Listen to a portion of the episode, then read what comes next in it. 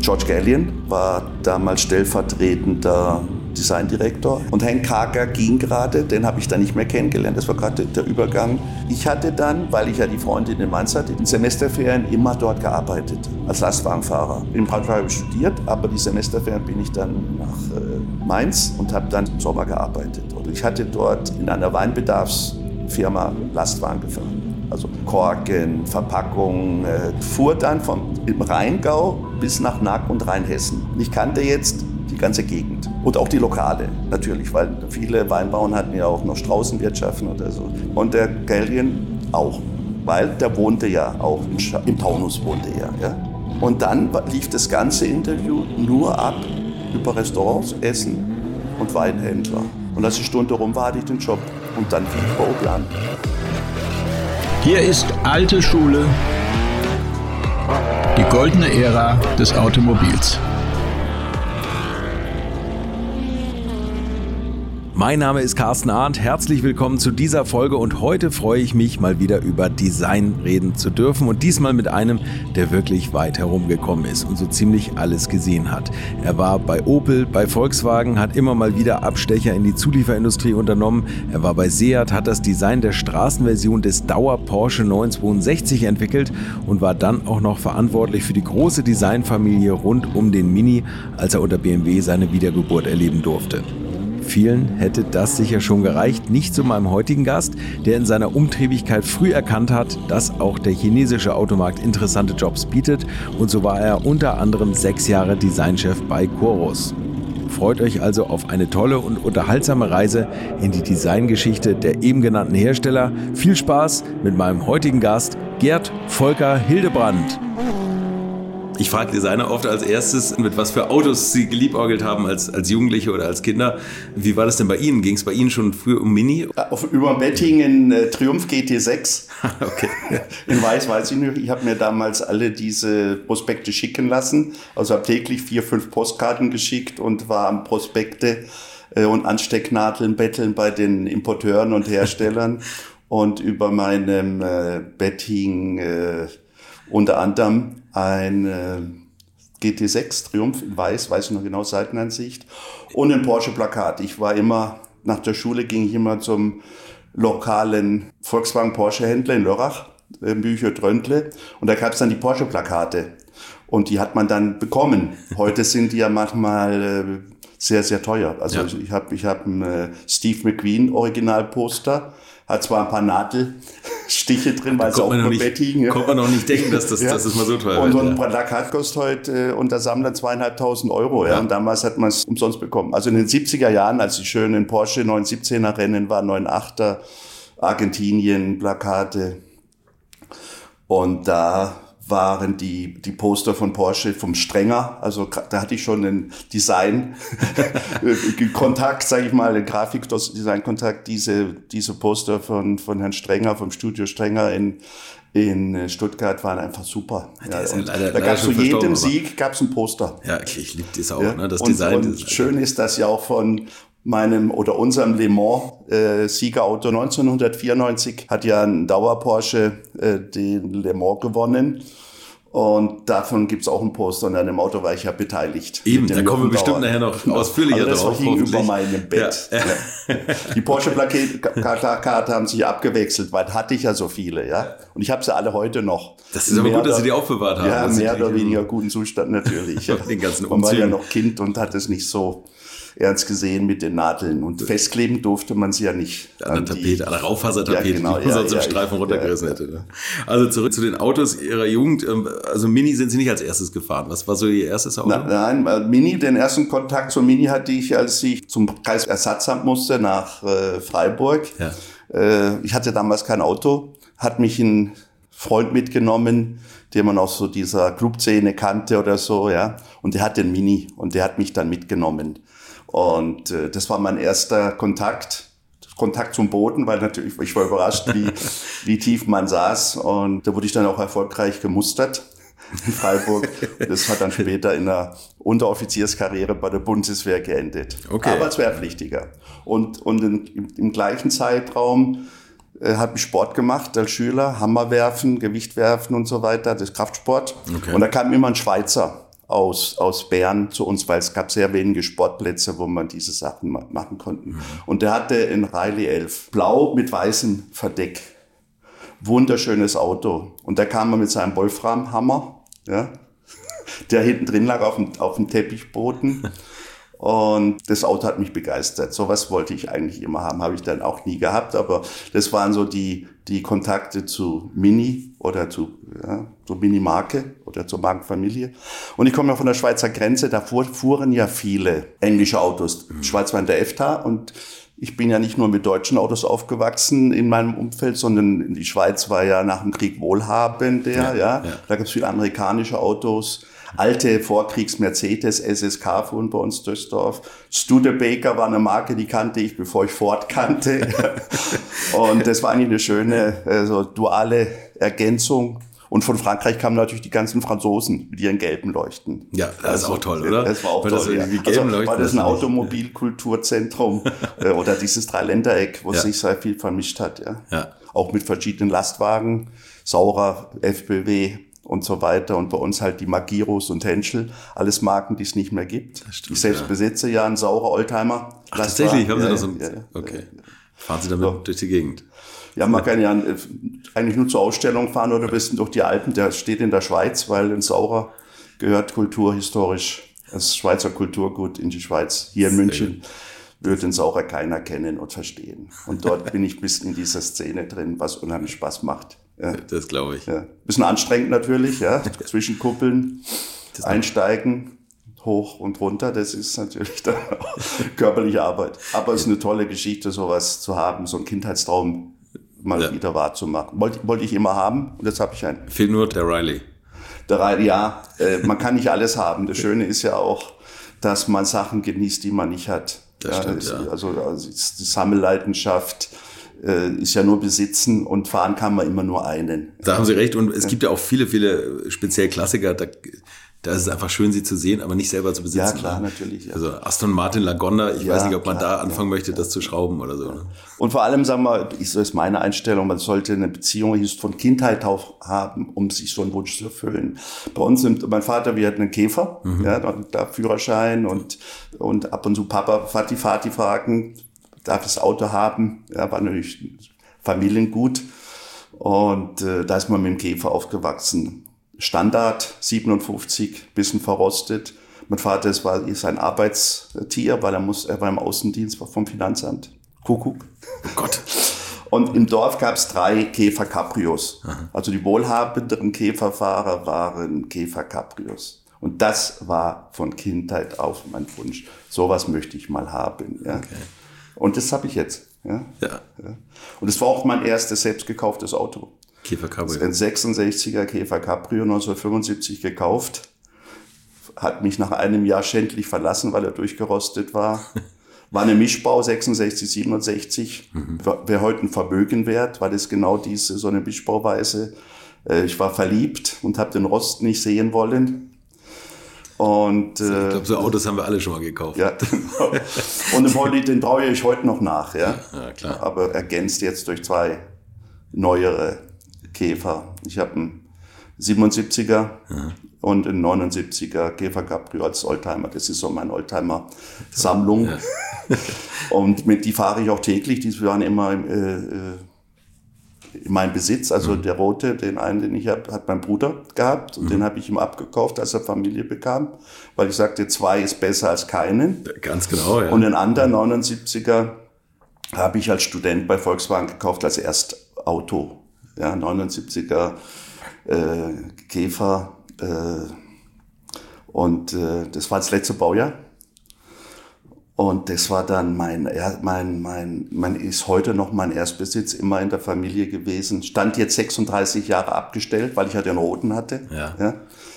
Und jetzt habe ich beide, beide ausgestattet mit Tripmaster, kann ich beide Rallyes fahren, was ich auch mit meinen Kindern mache. Okay. Mit mehr oder weniger großem Erfolg, ja.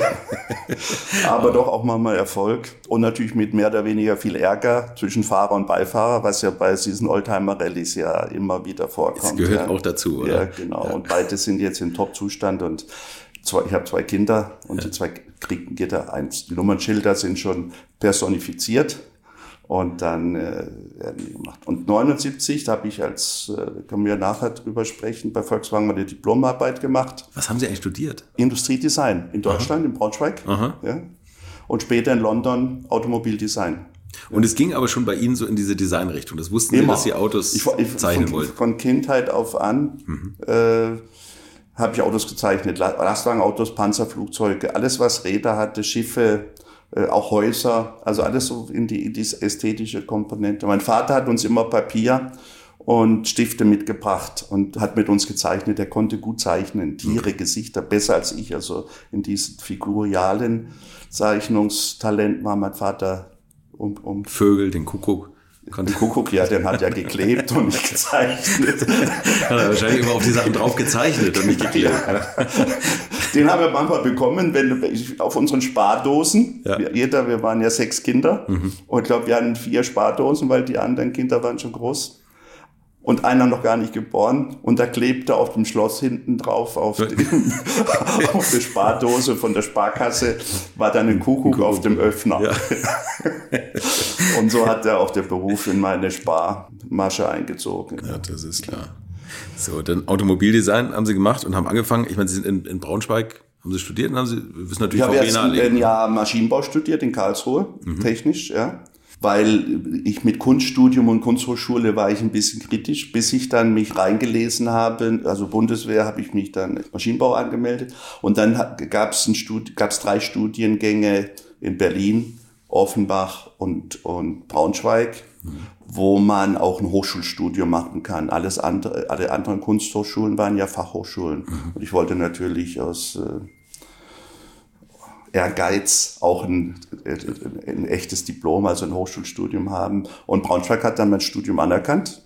Mhm. Und dann bin ich äh, übergangslos in Braunschweig in Industriedesign gegangen. Und äh, Braunschweig war schöner, als ich dachte, ja, weil Braunschweig hat ja so ein Randgebiet, Kohleöfen, ja, das war natürlich äh, als Süddeutscher, Karlsruhe, Lörrach, Inslingen, wo ich herkomme, Weingegend, meine Sprache, Alemannisch und dann auf einmal Hochdeutsch. Ja, Hannover, Braunschweig ist ja die, die Zentrum die, des Hochdeutsch. Zentrum des Hochdeutsch, genau, ja. Und äh, so ein Randgebiet, aber es war eine, war eine sehr, sehr schöne Zeit. Im Nachhinein Rückblicke sind immer schön. Und da diese Universität oder diese staatliche Hochschule für bildende Kunst neu aufgebaut wurde, mhm. hatte sie natürlich auch Ressourcen, Gebäude und Professoren, äh, die auch entsprechend gut waren. Ich hatte also da wie oft in meinem Leben Glück, mhm. dass da gerade alles anfing. Heute fällt ja alles auseinander. Damals war der ganz gesamte Aufbau. Ja, der Anfang, wann war das? In welchem Jahr ungefähr? Also äh, 73 habe ich Abitur ja. gemacht. Dann war ich ein Jahr bei der Bundeswehr, äh, Wehrpflicht in Pullendorf. Lastwagenführerschein gemacht, ja. Deshalb bin ich ja, das war mein, das war eine schöne Zeit. Äh, Unteroffizierskurs. Und dann war äh, 74, 75 bis 80 äh, Diplom habe ich 1979 gemacht. Mhm. Und war dann noch ein Jahr mit dem Ford-Stipendium am Royal College of Art in London. Also damals die, die Schule, neben, neben dem äh, äh, Art Center College for Design in Pasadena, das waren die zwei Schulen, die überhaupt Automobildesign ausgebildet haben. Und da, das war die Schule. Und das war nochmal eine schöne Zeit. Wie haben Sie es geschafft, da angenommen zu werden? Es gab eine, eine Ausschreibung, eine Anzeige in, in der Formzeitschrift für Gestaltung, also in, in unserer äh, Bibel. Mhm. Ja. Und dann habe ich mich da beworben bei Ford. Und dann haben die mich eingeladen und dann habe ich meine Arbeiten gezeigt, weil Design hat ja was mit Portfolio zu tun, man muss äh, Arbeiten mhm. haben. Ich hatte Glück, ich hatte vor ein Praktikum bei Volkswagen gemacht, äh, 77, äh, 78 und 77 bei Iveco in, in, in Ulm. Mhm.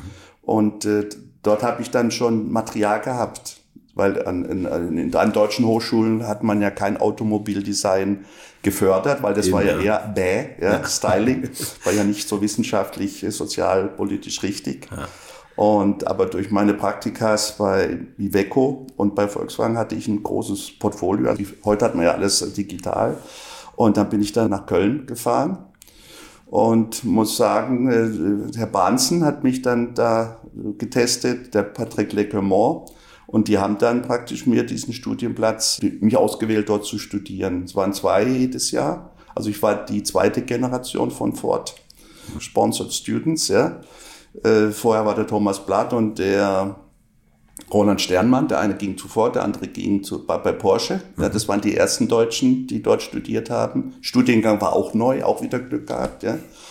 Weil die Autoindustrie in Europa hatte keine Absolventen konnte, ja, und dann hat, haben praktisch die, die Autofirmen sich zusammengetan, die englischsprachigen, Ford, Chrysler, was es alles noch mhm. da, damals gab, British Motors, British Leyland und wie sie alle hießen, und haben diesen Studiengang in London, ich glaube 1973, 74 eröffnet. Mhm und von dort die Absolventen abgezogen. Und da sind ja große Talente dann rausgekommen. Martin Smith war einer der ersten, der dort studiert hat, der dann Chefdesigner bei Opel war und, nach, und dann bei Ford.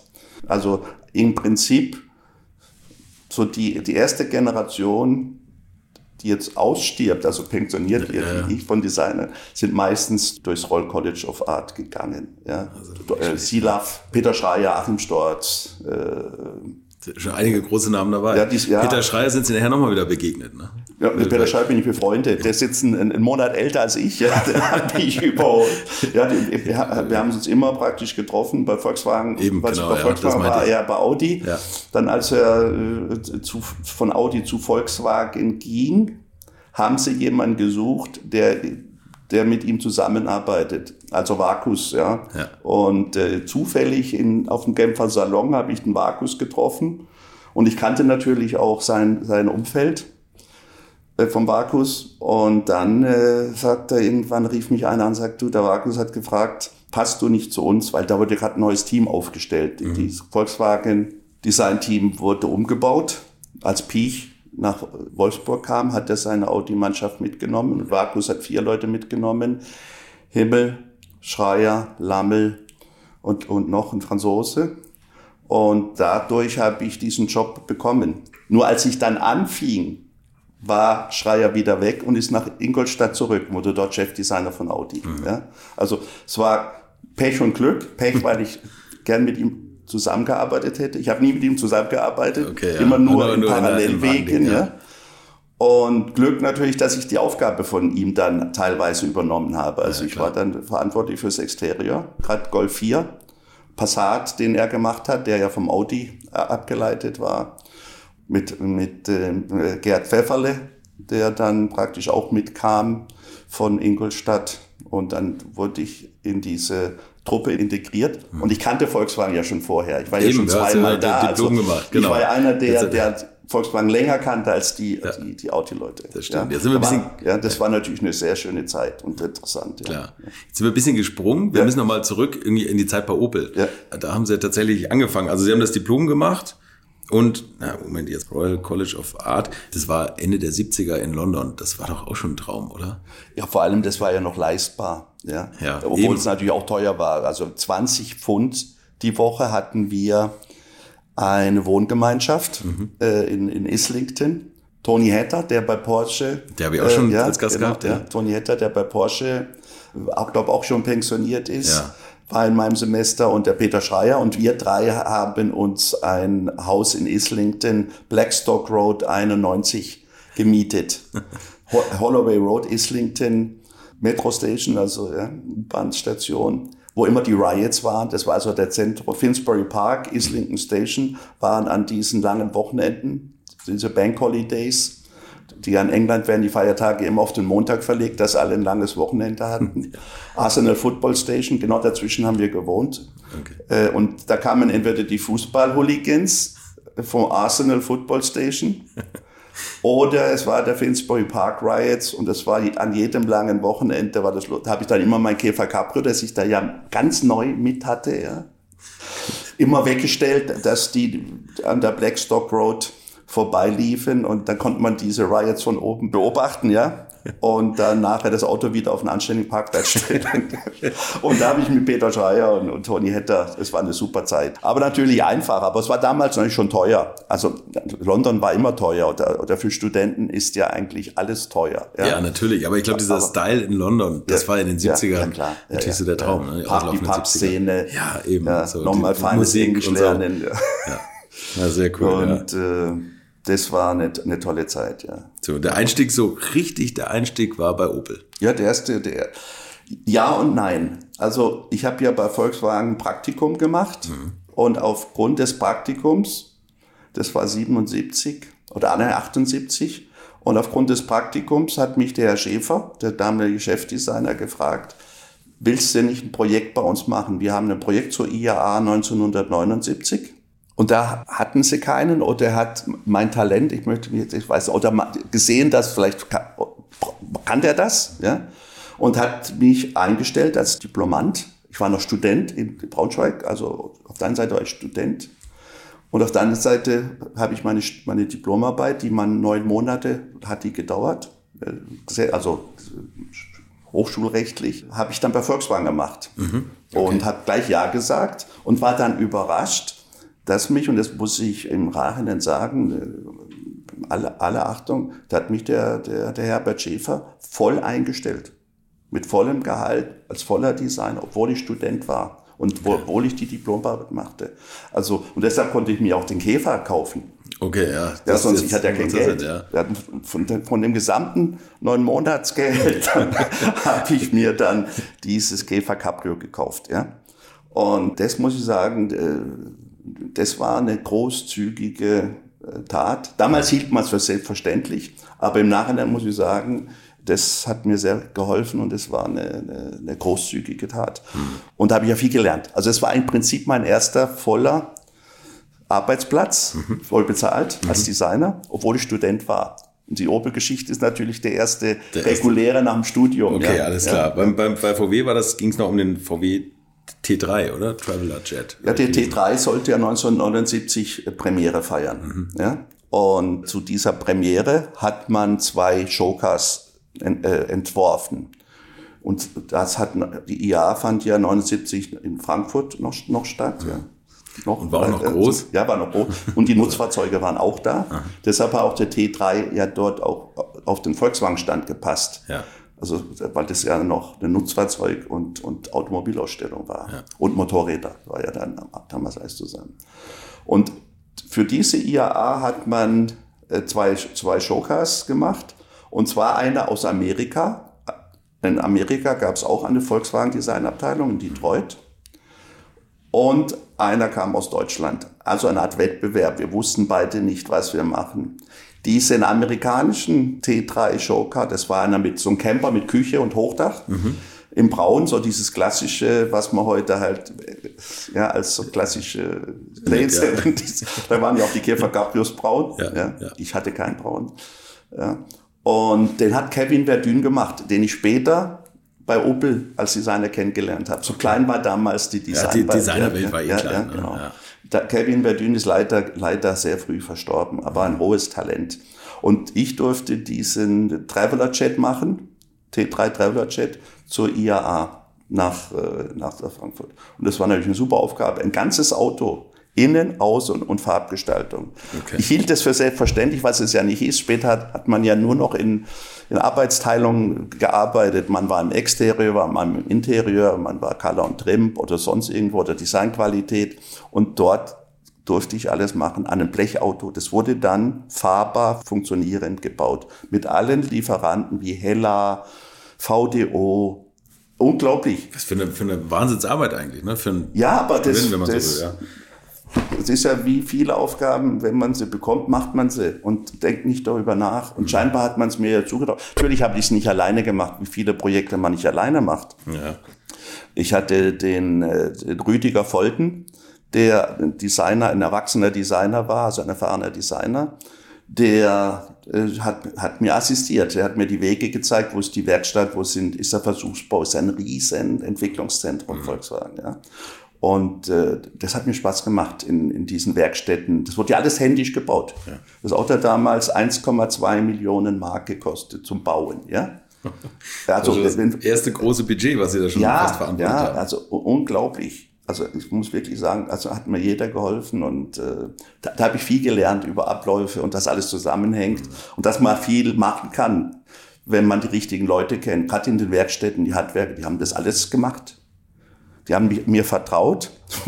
Muss ich aber auch im Nachhinein sagen, warum? Ja, gut, man hat, weil sie gesehen haben, da ist einer, der ein bisschen mit angreift und die Sprache spricht, ja, der Werkstatt spricht.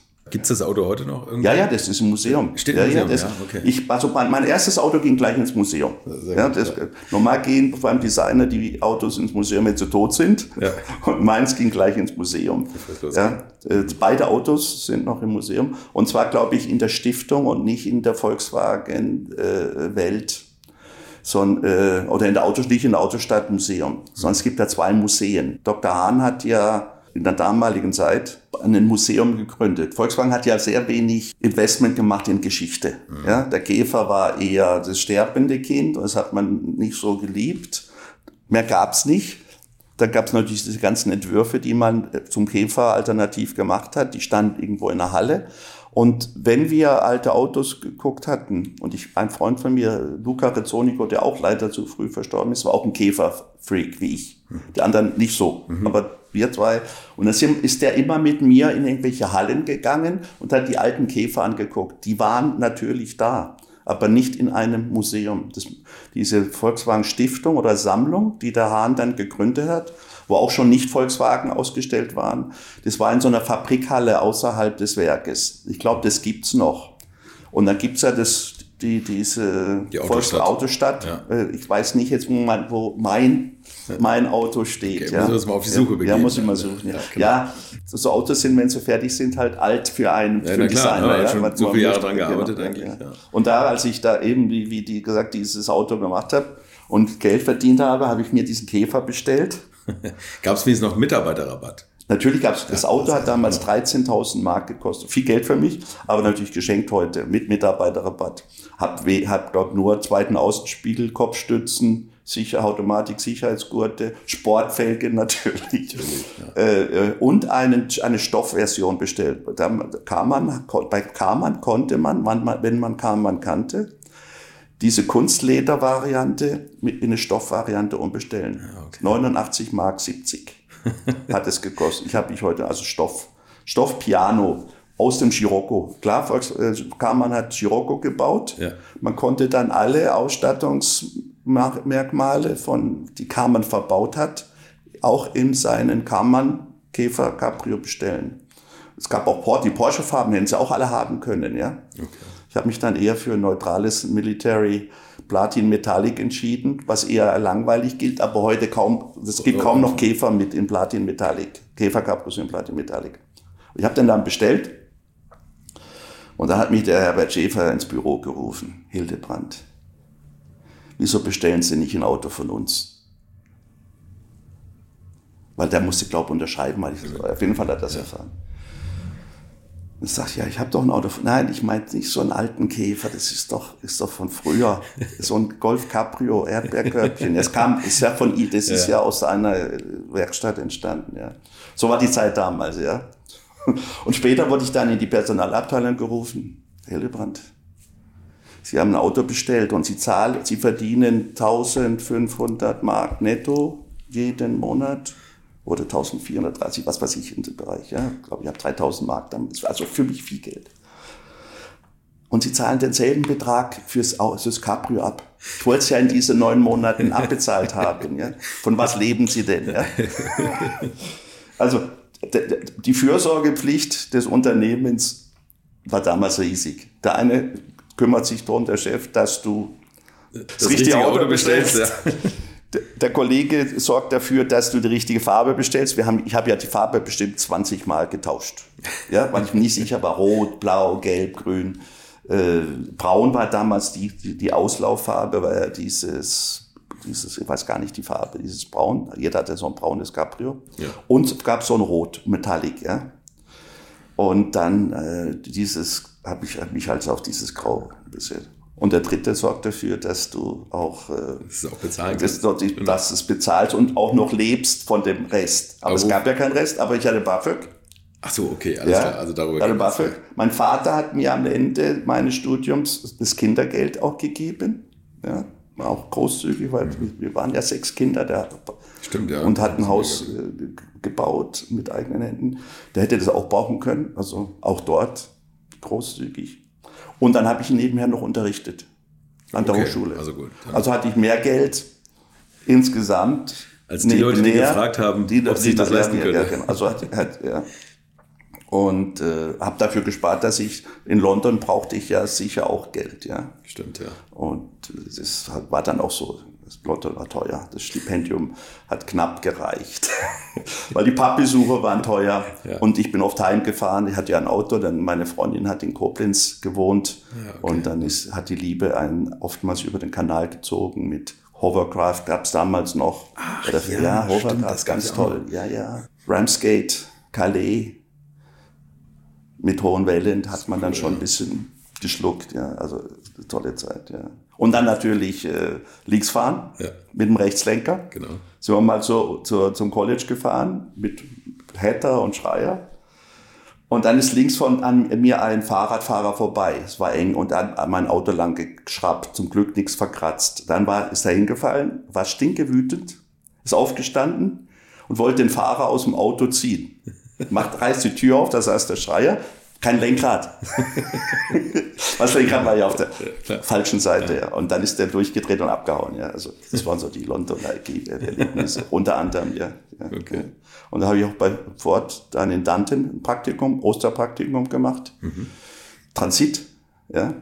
Und das war spannend. Vorher hatte ich ja am T3 gearbeitet. Und da gab es da so ein, so ein War Room, also das amerikanische Unternehmen haben immer ein War Room. Und da, da wurde am ersten Transit gearbeitet, der One-Box-Transit. Ja? Die, die man heute ja noch so cool Ja, findet, oder? genau. Der erste ja. Transit. Also, aber nicht der in der Schnauze, sondern der, der, der, Ach so, der- ich weiß nicht, wie, wie die Typenbezeichnung, welche Mark, 3, 4 oder so, ja. Mhm. Dann, also, man ist ja weggegangen von dem Hauptenfahrzeug zu diesem One-Box-Design, Mhm. wo dann auch T3, äh, oder T4 dann äh, analogisiert hat, ja. Und da hingen dann die Fotos von, mein, von meiner Diplomarbeit. Wirklich? Ja, Was? als Beobachtung, ja, dann gerade die, da war ja gerade die Messe. Ja, genau. Also, das war, war alles zeitlich zusammen. Okay. Und da hingen dann die Wettbewerbsmodelle, unter anderem eben dieser, dieser äh, Traveler Jet T3. Und aus dem Traveler Jet ist ja dann der, der Karat entstanden mit den äh, eckigen Frontscheinwerfern, T3-eckige Frontscheinwerfer. Und die Dela Wohnmobile. Wenn Sie heute ein Dela Wohnmobil sehen, das war das erste, der erste T3, der Reminiszenzen an meine Diplomarbeit machte. Das Rundrumpaket, Stoßfänger unten und diese, diese gewölbten Scheiben, ja. Ich hatte ja so, so Scheibenschlitze. Ja, das Auto war ja transparent, so, so rundrum transparent. Und Dela hat dann praktisch diese Design Clues, wie man das so nennt, Übernommen. Übernommen. Ja. Oder cool. übernehmen durften, weil natürlich hat Volkswagen mit diesen ganzen Westfalia, Dela, Karmann zusammengearbeitet, ja, Mhm. Ja, klar. in dem Bereich der Entwicklung oder des Designs oder so. Und Dela als Yachthersteller hat natürlich das, das Beste äh, genommen. Ja. Und, und bei Ford haben sie gesagt, ihr müsst mich nicht kopieren, ihr, ihr habt mich jetzt ja jetzt da. Mit, dem- mit dem Vorschlag. Nein, das war dann, da waren wir ja, ich war ja wieder dann, ich war ja dann wieder Student und hat, äh, und das war ja nur ein Osterpraktikum in Danten, drei, drei Wochen oder vier Wochen. Okay. Und äh, es war eine, war eine schöne Zeit halt. Aber Transit war natürlich auch wieder analog, selbe Thema. Äh, T3 T und dann Transit ist ja ähnlich. Und äh, Nutzfahrzeuge haben mich eh interessiert. Da, da kam ja dann der Ford Cargo raus. Also Ford hat ja immer hin und her gewackelt mit seinen Lastwagen. Nutzfahrzeug war ja immer Ford Ford geht. Dann, dann gab es eben diesen Ford Cargo, der dort auch entwickelt worden ist in Danten. Wunderschöner Lastwagen. Äh,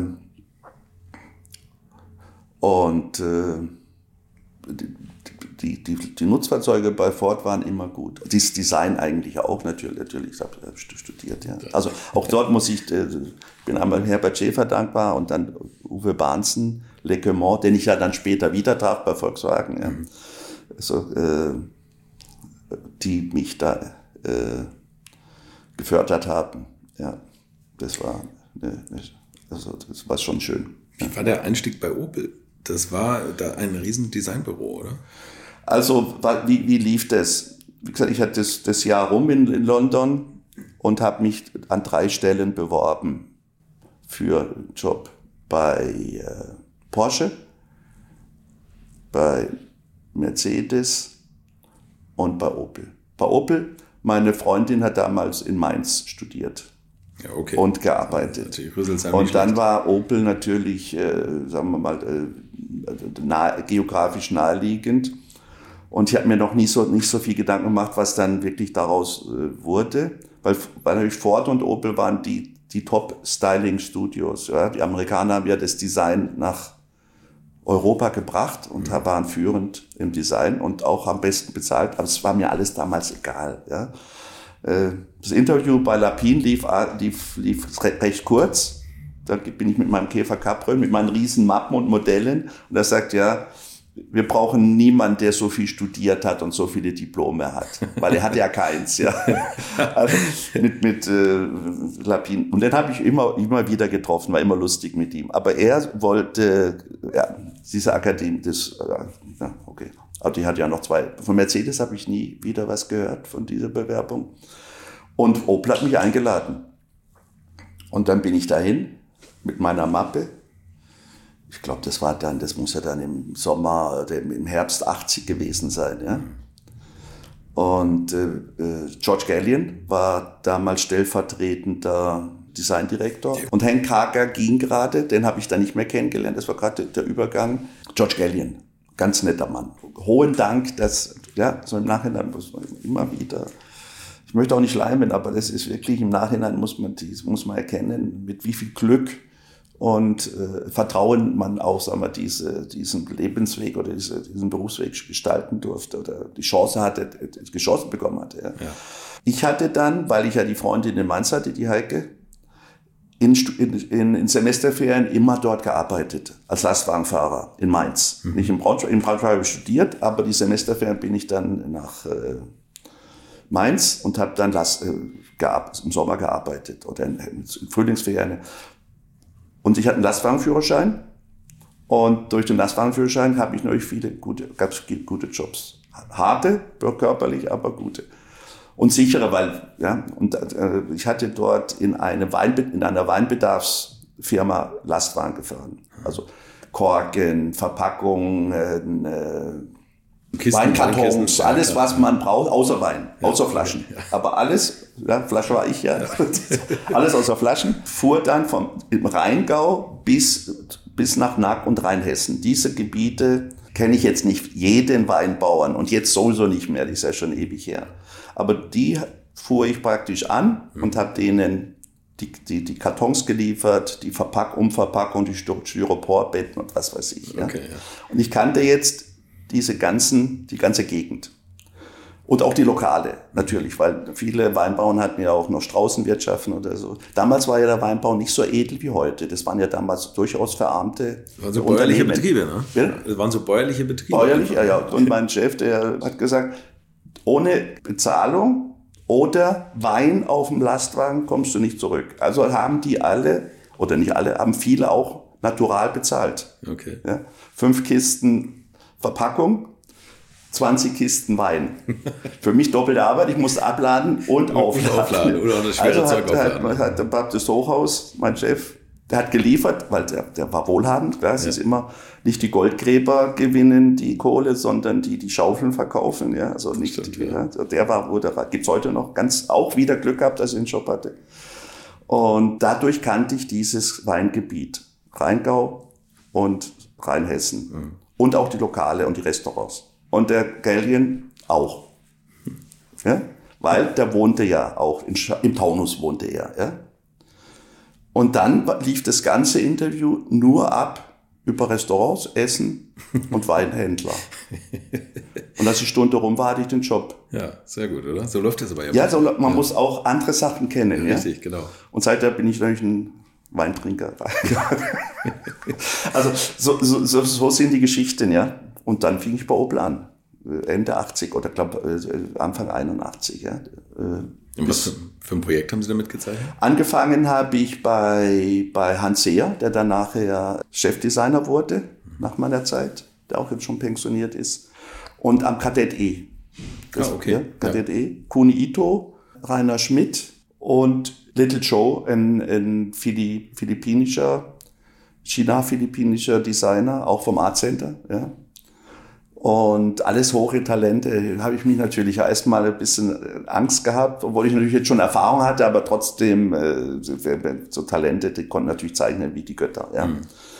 Und äh, Little Joe ist auch bei einem Motorradunfall gestorben. Mhm. Ja, also so, das ist natürlich auch das Schicksal des Lebens, trifft jeden.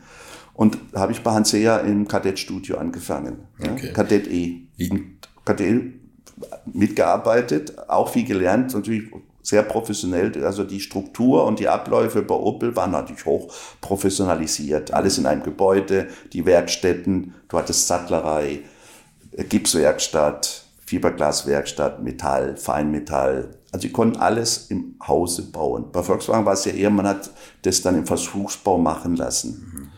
Und natürlich äh, Clay-Modelleure zur Perfektion weil die kamen alle von der Keramag. Also es waren alles ausgebildete Porzellanmodelleure. Auf jeden Fall sind dann viele äh, Keramikmodelleure, die nochmal Toiletten, Waschbecken und so äh, äh, modellieren, was ja auch hoch kompliziert ist von der Dreidimensionalität, waren dort. Und das war natürlich äh, sehr sehr durchstrukturiert, diese Plastilin-Prozesse. Alles mit der Hand damals, heute frisst, frisst man alles, ist ja eine, war eine ganz andere Welt. Ja. ja mit der Hand, hat mit der Hand gezeichnet und mit der Hand modelliert und mit der Hand abgeformt und mit der Hand gedengelt, alles mit der Hand. Ja, richtig, ein, richtig ein Handwerk, aber Opel war noch mal weit über VW, oder? Vom, vom damals vom trugen meine Chefs, ich noch nicht, weil ich war ja nicht beteiligt, eine Eins an der, am Revers, weil sie waren Nummer eins in Europa.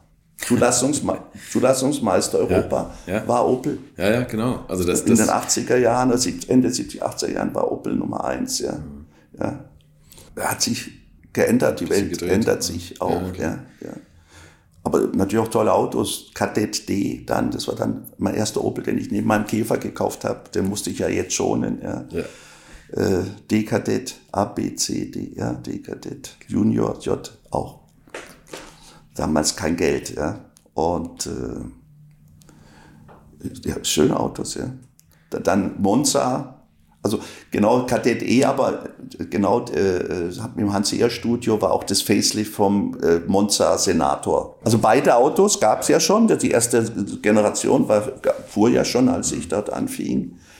Und jetzt gab es das erste Facelift das, wo dann die Nummernschild in die Stoßstange gerückt ist mit der glatten Front. Also erste Generation Senator äh, Monza war ja eher etwas barock, mhm. aber wunderschöne Autos, vor allem der Monza mit seiner Glasheckklappe. Ja, und extrem luxuriös. Ne? Also ja, das waren, ja, super, die waren ja, ja wirklich, wenn man da sich da heute reinsetzt in diese und Heckmotor, Heckantrieb. Heckmotor, Heckmotor, ja, genau. Ich komme vom Heckmotor. Heckantrieb. Wunderschöne Autos. Und das war, genau das war eigentlich die erste Aufgabe, Front und Heck von, von, von Monza und Senator die bekamen ja dieselbe Front und das Heck. Die hatten ja dieselbe Stoßstange vorne und hinten mhm. und auch dieselbe Leuchten. Äh, das waren ein Baukastensystem, haben sie ja nur unterschieden. Der Monza war ein Coupé mit zwei Türen, mhm. aber Haube, Front war gleich okay. und Heck, Heck, Heck, Heck äh, Stoßfänger, die Anbauteile gleich. Ja, und die wurden dann in einer Generation geändert. Egg Grade, ja, das war, das war so diese Aufgabe. Ja. Also klassisch noch Exteriordesign. Das war dann das dort, ja, bei Opel waren die Studios geteilt, ja, Exterior, genau, Interieur und Color und Trim. Ja. Und das war bei, bei VW noch? Da, bei VW auch. Gleich. Bei also, VW okay. war das auch, auch geteilt. Ja. Nur mein Projekt war alles zusammen. War alles zusammen, ja, okay, klar. Ja, natürlich. natürlich die klassische Trennung gibt's natürlich, gab's natürlich auch dabei. Ja. Auch Grafikabteilung oder Messebau oder was weiß ich. Opel hatte ja dann noch den Messebau im Design. Also alle Automobilmessen okay. wurden im Design gemacht. Ja. Das hat man dann wahrscheinlich nachher an, an Agenturen gemacht. Hat ja keine Autofirma mal eine Messeabteilung, glaube ich, bei sich im Haus. Aber damals war auch Messebau auch interessant, natürlich die Messebau mitzubekommen. Ja. Mhm.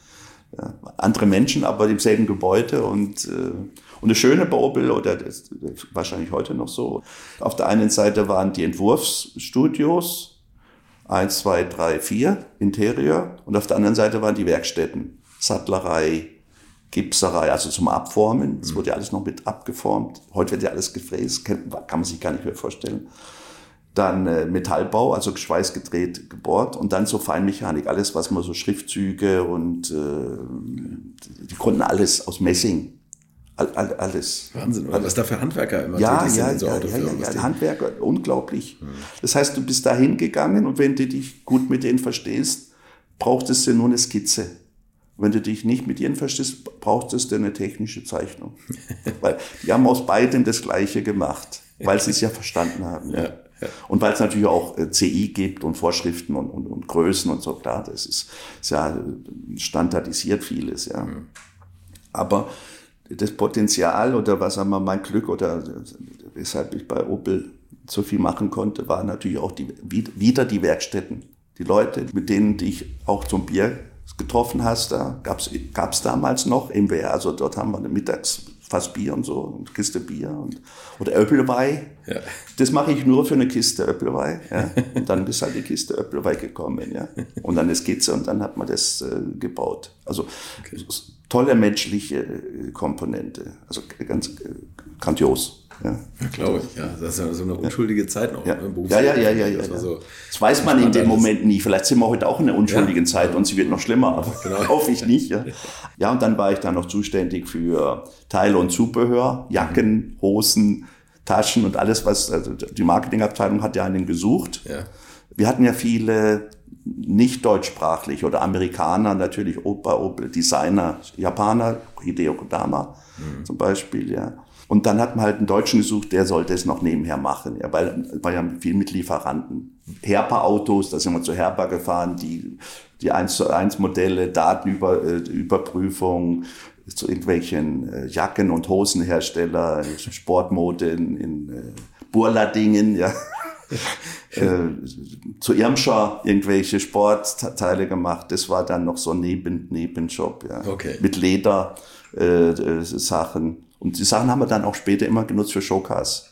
Opel Junior können wir ja danach mal drüber sprechen. Ja, wir dann in Offenbach, Lederindustrie gab es ja damals noch. Ja, das Zentrum, ja, ja, da Schuhe Da haben wir ja dann immer die Taschen oder einen Junior hat dann ja, immer hat es immer verknüpft. Ja, ja diese Sachen. Ja. Also das war Senator Monza. Und danach kam dann der E-Kadett. Ja. Und dann bin ich zum ins Schnellstudio äh, versetzt worden. Also man wechselt ja dann, aus welchen Gründen auch immer. Ja. ja Gibt es auch Gründe ja. manchmal. Ja. Und beim, beim EH Schnell habe ich dann am, am äh, Vectra gearbeitet. Ah, okay. Ja. Also Kadett E, Auto des Jahres wurde der, ja. Auch der Golf 3 wurde Auto des Jahres. Also ich durfte an zwei Auto des Jahres mitarbeiten.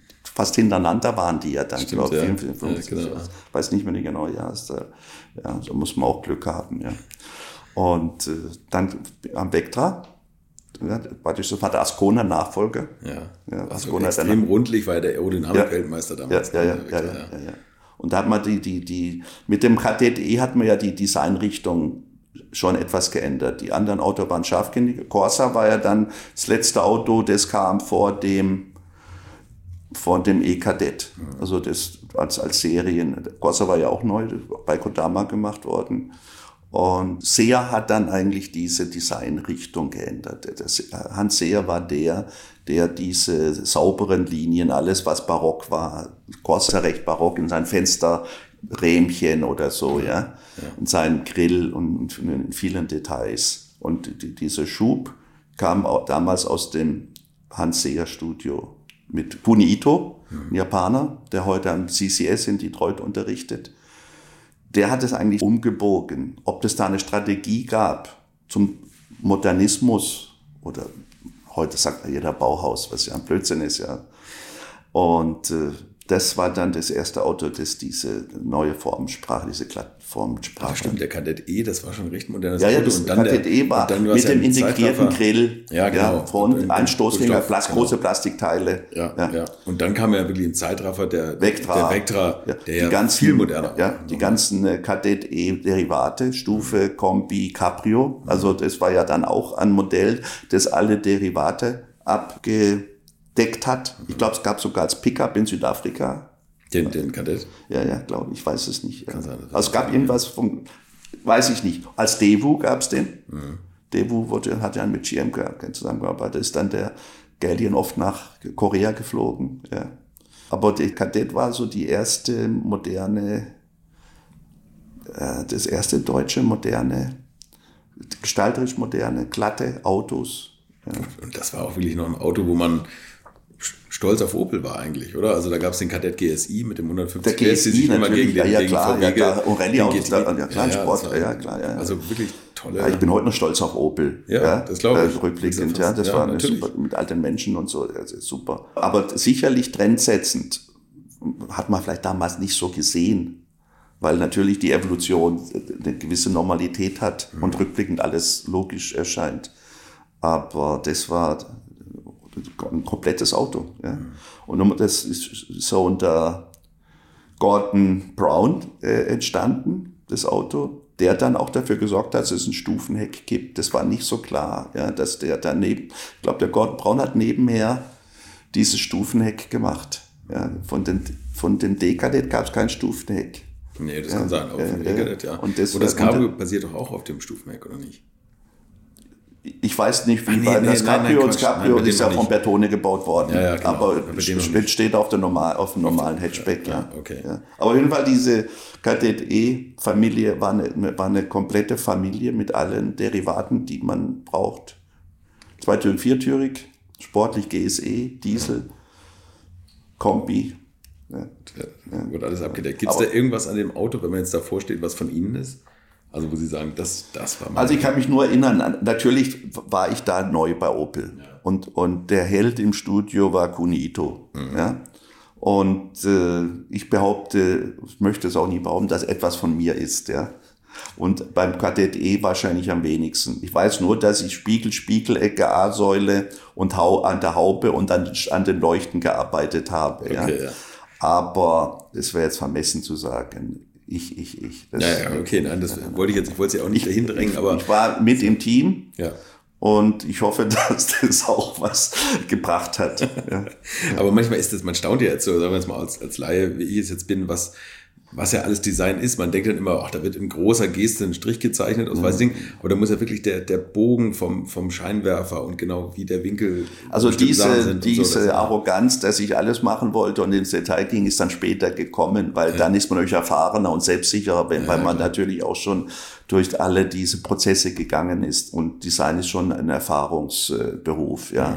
Mhm. Junges, junge Designer mögen, sagen wir, wild sein, aber ich muss sagen, dass die Erfahrung, also die, die, die, die letztendliche das Totalkönnen von allen Teilen, Interieur, und Trim, alle Details, Gesetzgebung, ist natürlich erst am Ende des Berufslebens so gewesen. Ja. Dass man, äh, das muss man schon so sagen, ja. Ja, gut, ich meine, das spielt natürlich auch das, was sie nachher gemacht haben, wieder Verantwortung für einen komplett neuen Markenauftritt. Ja, ja, Aber da kommen wir ja auch nochmal drauf. Aber bei Opel war ja noch nicht fertig, ja. Ich war ja dann Vectra, war ich auch beteiligt, auch, kann ich jetzt auch nicht sagen, was ich da gemacht habe. Da haben zwischendurch haben wir noch ein Coupé-Projekt gemacht, als sollte noch mal ein Manta-Nachfolger geben. Also der Hans Seher hat immer einen Manta-Nachfolger im Studio gehabt, ja. Wunderschöne Autos. Der Markt war nicht da oder war nicht, äh, also Coupé-Markt schien tot zu sein. Gab es auch wenige Coupés. Auch der Ford Capri wurde ja dann irgendwann eingestellt. ja. ja. Oder bei Ford gab es ja viele Modelle auch mit Coupé. Oder Senator, Mon- Monza, so, so große Coupés gab es ja auch kaum noch. Ja. Äh, Aber es, es gab immer, es war immer ein Manta am Kochen. Und dort im Studio vom Hanseer gab es ja auch noch den Techuan, Techuanisch Auto, Auto, IAA, auch eine Studie. Das war Gordon Browns Chefdesigners Hobby, so dieses Amerikanistische zurückzunehmen. Und Audi ist ja damals sehr groß geworden. Audi war dann auf einmal Vorbild. Ja, also Vakus hat da einen super Job gemacht und Audi war dann Vorbild. Da ist auch der Omega dann entstanden, ja, in einem anderen Studio. Okay. Auch Audi mit Audi-Anlehnungen. Aber dieses äh, Coupé und dann zu Vectra und dann bin ich ins Interieur gegangen und Chris Bengel war Interior-Designer, Chin, Johann Ching, ein Chinese und, äh, und ein Holzheimer, dessen Sohn jetzt, äh, äh, der war mal lange Lego-Designer und hat die und, und, und macht sehr viel Kunst von dem Holzheimer, der Sohn. Ja. Und he- heißt Henk Holzheimer. Und diese, das, wir waren da im Interieur. Und dann wurde ein Joker gesucht, IAA 1983. Und der Hideo Kodama hat den Exterioentwurf für den Junior gemacht, also Kleinwagen, Corsa. Also parallel zum Corsa wollte man halt auch diese Kleinwagen-Segment machen. Und dann äh, gab es eine Skizze oder einen Entwurf.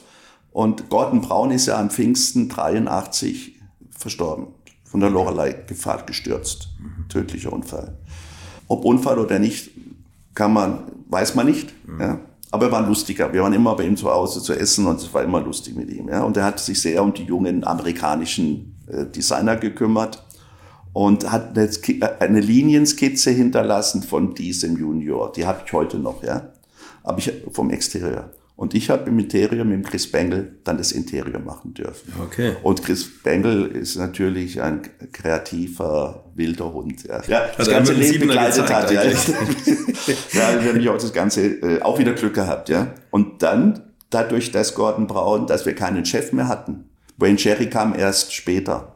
Also dadurch, dass wir keinen Chef hatten. Und Kurt Ludwig war der Interieurchef. Auch ein super, super Typ. Super Chef. Und Chris Bengel und ich haben dann dieses Junior Interior bis zum Exzess gemacht. Mit zig Patenten, Geschmacksmuster, äh, Funktionen, mit diesen Kisten, mit klappbaren Sitzen, mit äh, Schlafsäcken auf den Vordersitzen, äh, mit Taschen, eben wie der Offenbach haben wir dann die Taschen bauen lassen. Ein Konvolut von, von Ideen, Ideen ja. von Ideen. Und da habe ich ja dann auch äh, Herrn Inesta kennengelernt, ja, okay, weil der ja. war ja damals Kommunikations Pressechef, ne? ja, ja. Und, da, und der hat natürlich auch sehr stark uns geholfen, ja, weil nicht, die braucht natürlich. Er war nicht Pressechef, da wird er mich gleich zweite, anrufen und sagen, ich war nicht Pressechef. Der war, drüber, war das, der Herr. Das war, das war der Herr äh, Hans Wilhelm Geb. Ah, Hans Wilhelm Geb, lebt er noch, weißt du das? Ja, ja, der lebt noch. Ja, ah, super Typ. Ja.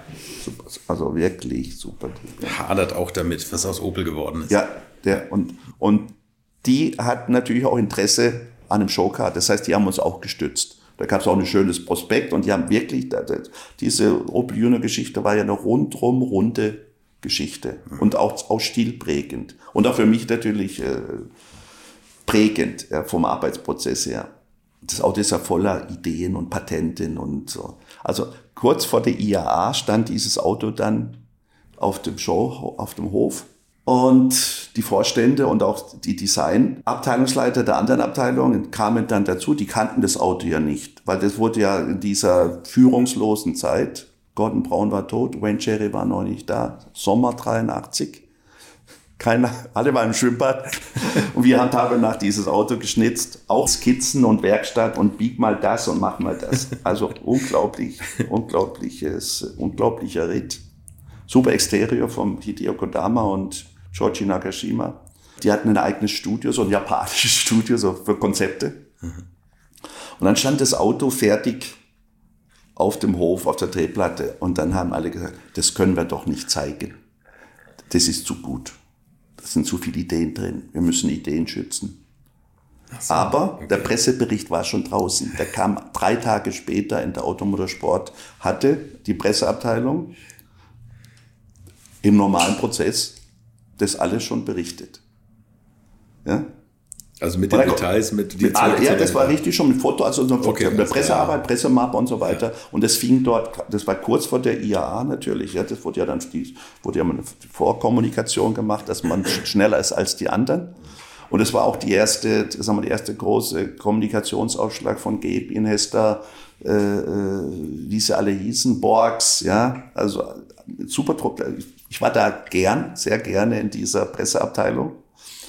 Und äh, die haben uns dann geholfen bei einer Broschüre. Das gab es ja für Showcast früher auch nicht. Das war ein richtiger Prospekt, habe ich auch noch irgendwo. Ja. Zum Opel Junior. Opel Junior, ja. Okay. Alles mit Designskizzen. Und dann war dann dieser Angstfaktor, das nicht zu zeigen, war obsolet, weil es war ja eh schon draußen. Ja.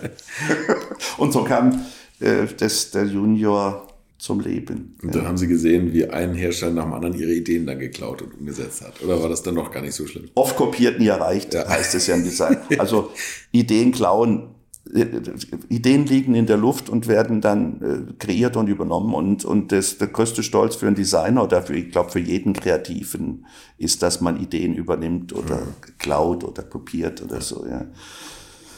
Äh, ist schwer. Als Stilbild war diese Zeit eben durch Kadett E, dann eben der Junior hatte dann ja eine ähnliche Formensprache, auch diese Weichheit, ja. Und dann kam ja der Vectra danach in derselben Stilrichtung. Und auch ein gekletterter Monza Senator, der ja auch ein bisschen von dem Barocken, glatte Haube, glatter Grill, Stoßfänger gesäubert, auch eine modernere Formensprache für diese, für diese Periode hatte. Heute geht man wieder zurück zu scharfkantig genau, und übertrieben. Also da jetzt ist es wie eine Sinuskurve. Ja. ja. Und durch diesen Opel Junior und dem Wissen, wer es gemacht hat, haben alle ein Angebot von Headhuntern bekommen. Ich ging zurück zu Volkswagen über ein Personalbüro. Der Chris Bengel ging zu Fiat. Hm. Giorgi Nagashima ging zu Renault. Ja, weil da hat sich unser Preis verdoppelt quasi. Ich weiß es nicht. Ja, gut, aber, Geld hat, also, ja, aber das war praktisch, das, ja. das, das, das, war die Initialgebung, war schon dieser Opel Junior für, für, für Karriereschritte der Beteiligten. So ist das Leben. Ja. Dann bin ich wieder zurück nach Wolfsburg. Hatten Sie auch noch andere Angebote oder hätten Sie woanders auch hingehen können oder wo ist nach Wolfsburg?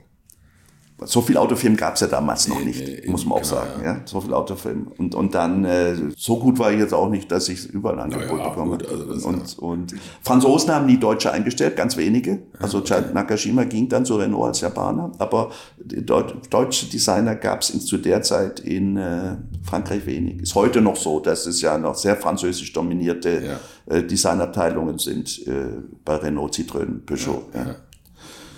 Gut, und dann sind Sie wieder zu VW. Dann bin ich wieder zu VW. So, und da stand gerade der Golf 3 in den Stadien, genau, oder? Das stand, gemacht werden. Genau, genau. Und das war dann eine heiße, heiße Kante, ja, das war ein heißer Ritt. Mhm. Ja. Klar habe ich jetzt beim Kadett viel gelernt. und der war noch nicht draußen. Ah, okay. Ja, der ah, war ja okay, noch nicht okay. draußen. Ja. ja.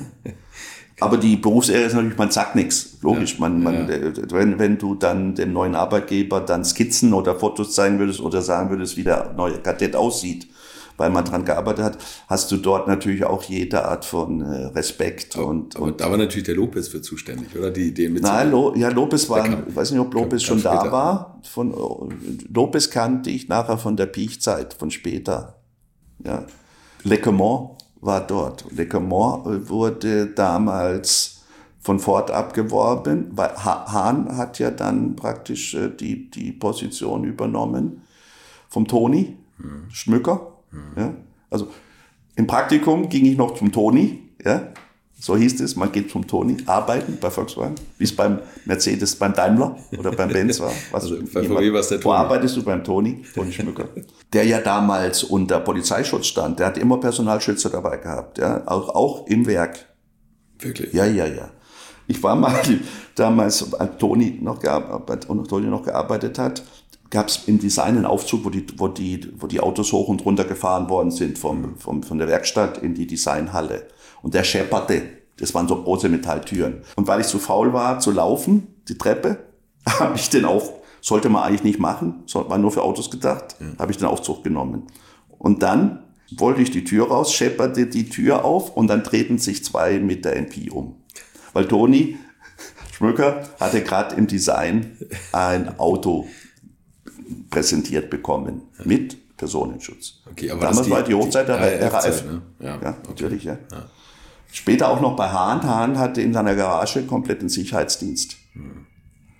Ja. Und ich komme ja aus der Terroristenszene. Tatsächlich? Ja, ich komme aus Inzling bei Lörrach. Klar, äh, Christian Klar, der ja. Vater war mein Mathe Mathelehrer. Ach ja, stimmt, ja, Lehrer. Lörrach war die. Und Adleit Schulz ja. kam aus Inzlingen.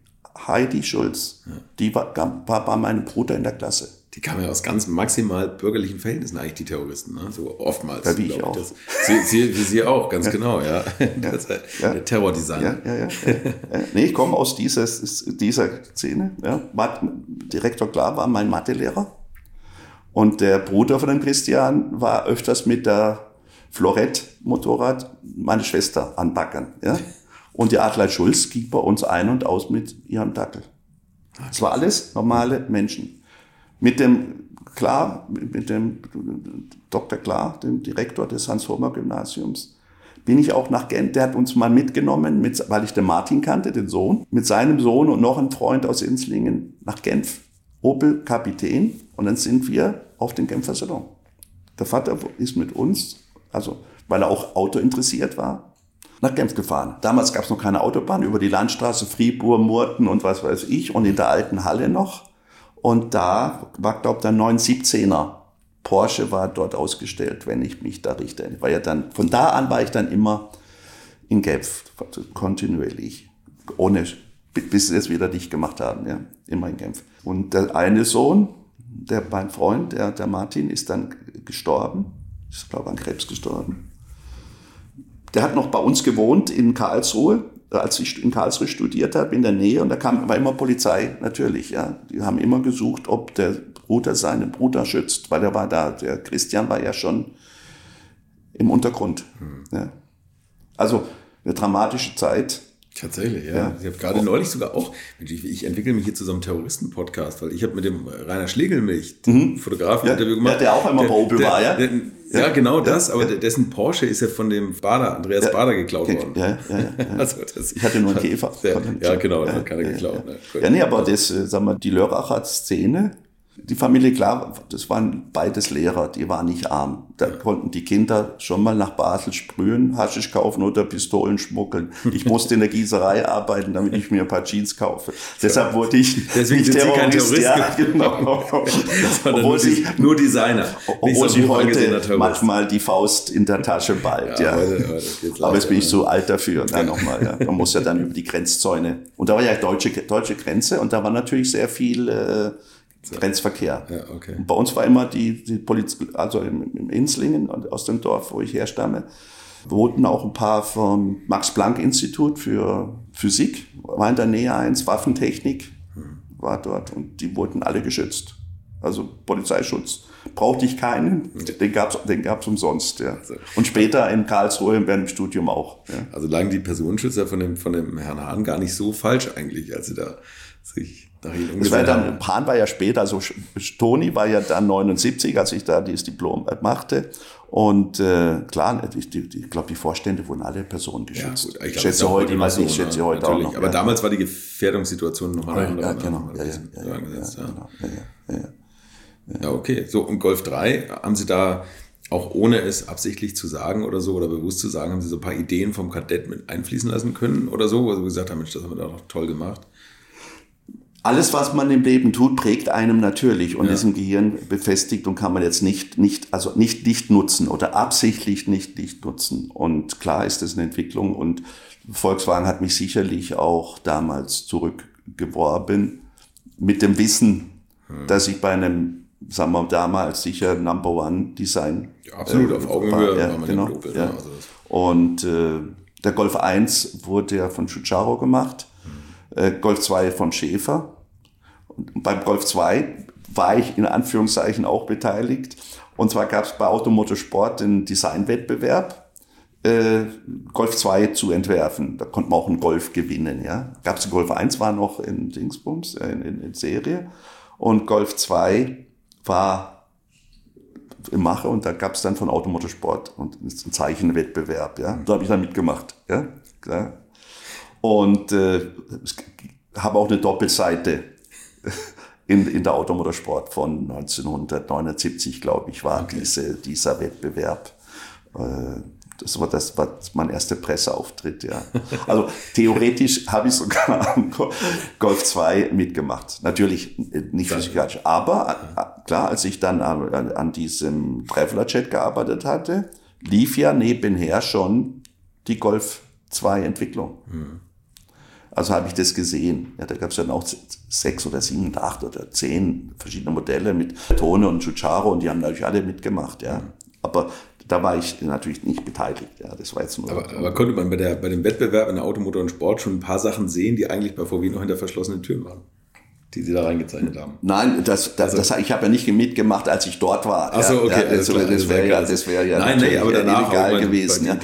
ja. gut, Golf, sagen wir Golf zwei, eins und zwei sind ja eine logische Evolution mhm. und auch der Dreier im Prinzip auch. Breite C-Säule, Rundscheinwerfer, hm. Rundscheinwerfer müssen wir noch drüber sprechen, äh, die hochgesetzte Heckleuchte. Sagen wir, das äh, ist, Golf 2 ist eine ganz logische Designentwicklung vom, vom Golf 1. Ja, hm. passt eigentlich evolutionär sehr gut. Und Golf 3, wo ich dann beteiligt war, äh, ja auch. Das heißt, wenn man, wenn man sowas analysiert und nicht alles eigentlich neu machen will, weil man sich selbst verwirklicht, sondern sagen wir, dieser Geschichte des Produktes treu dienen möchte, mhm. übernimmt man natürlich Themen. Ja. Ich wollte ja immer Rundscheinwerfer beim Golf 3. Und da gab es auch Entwürfe davon. Die sind aber dann gestorben, weil man hat gesagt, Rundscheinwerfer sind ein Ausdruck von billiger Technologie. Logisch, das war es damals. Die Leuchten kamen aus der DDR von Golf 2. Okay. Und Rundscheinwerfer waren ja, zum Beispiel in England gab es ja nur einen Scheinwerfer, der vom Mini bis zum Jaguar durchgehend verbaut worden ist. Mhm. Ja. Also Scheinwerfer waren ja damals kein Gestaltungselement wie, wie heute. Nee, heute sind sie Haupt, Haupt ne? ja, da waren einfach eine technische Notwendigkeit. Parabolspiegel, technologisch konnte man nichts anderes, ja. ja. Und hat dann diese, äh, diese Rundscheinwerfer-Technologie. Und dann gab es halt die ersten äh, Breitenscheinwerfer, auch Subaru oder Jetta. Ja. Und dann hat man eben meinen Rundscheinwerfer, an dem ich heute noch knappere, aber beim Mini durfte ich es ja dann wieder. Ja, genau. äh, äh, gesagt, es ist alte Technologie. Es war ein Formscheinwerfer wie beim Mini. Und da wurde dann der Breitbandscheinwerfer draus beim Golf 3. Ja, ja. ja der hat diese Breitbandscheinwerfer. Ich hätte jetzt gedacht, das finde ich, oder das habe ich mal so eine Zeit lang beobachtet, dass, dass, dass die Golf-Generation immer entweder vorne oder hinten einen stärkeren Evolutionssprung machen.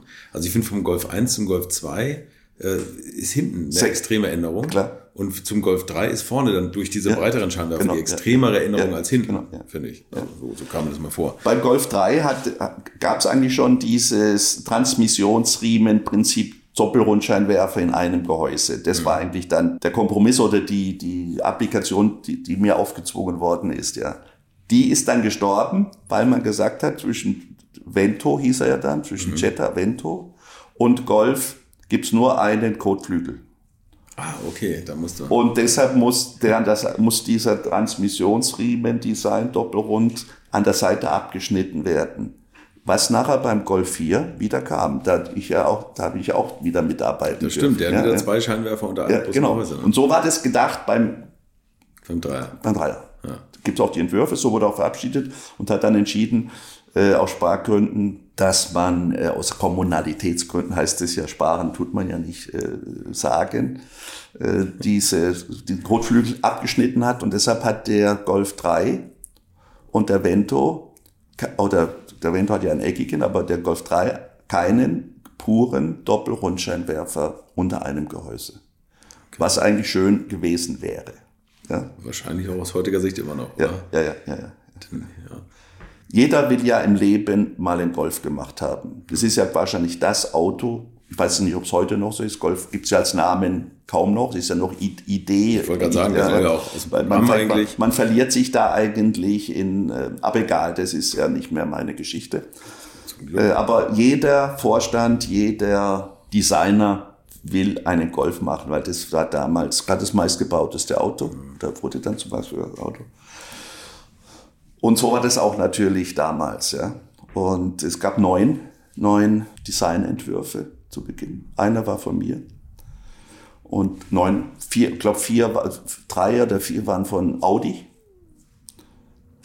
Zwei waren von diesem Leckermont Studio in Düsseldorf. Da wurde ja ein Studio aufgebaut. Leckermont sollte ja mal Nachfolger vom Herbert Schäfer werden. Das, aber er hat dann, ist dann äh, meiner Meinung nach falsch, ist er, wollte er ein Außenstudio machen in Düsseldorf, weil er dort wohnte, Ford, Köln, Düsseldorf, hatte Studio. Und dann bist du weg vom Fenster. Volkswagen ist eine eigene Kraft. Du musst den Geruch, den, du musst diesen Heidegeruch haben, du musst das wollen.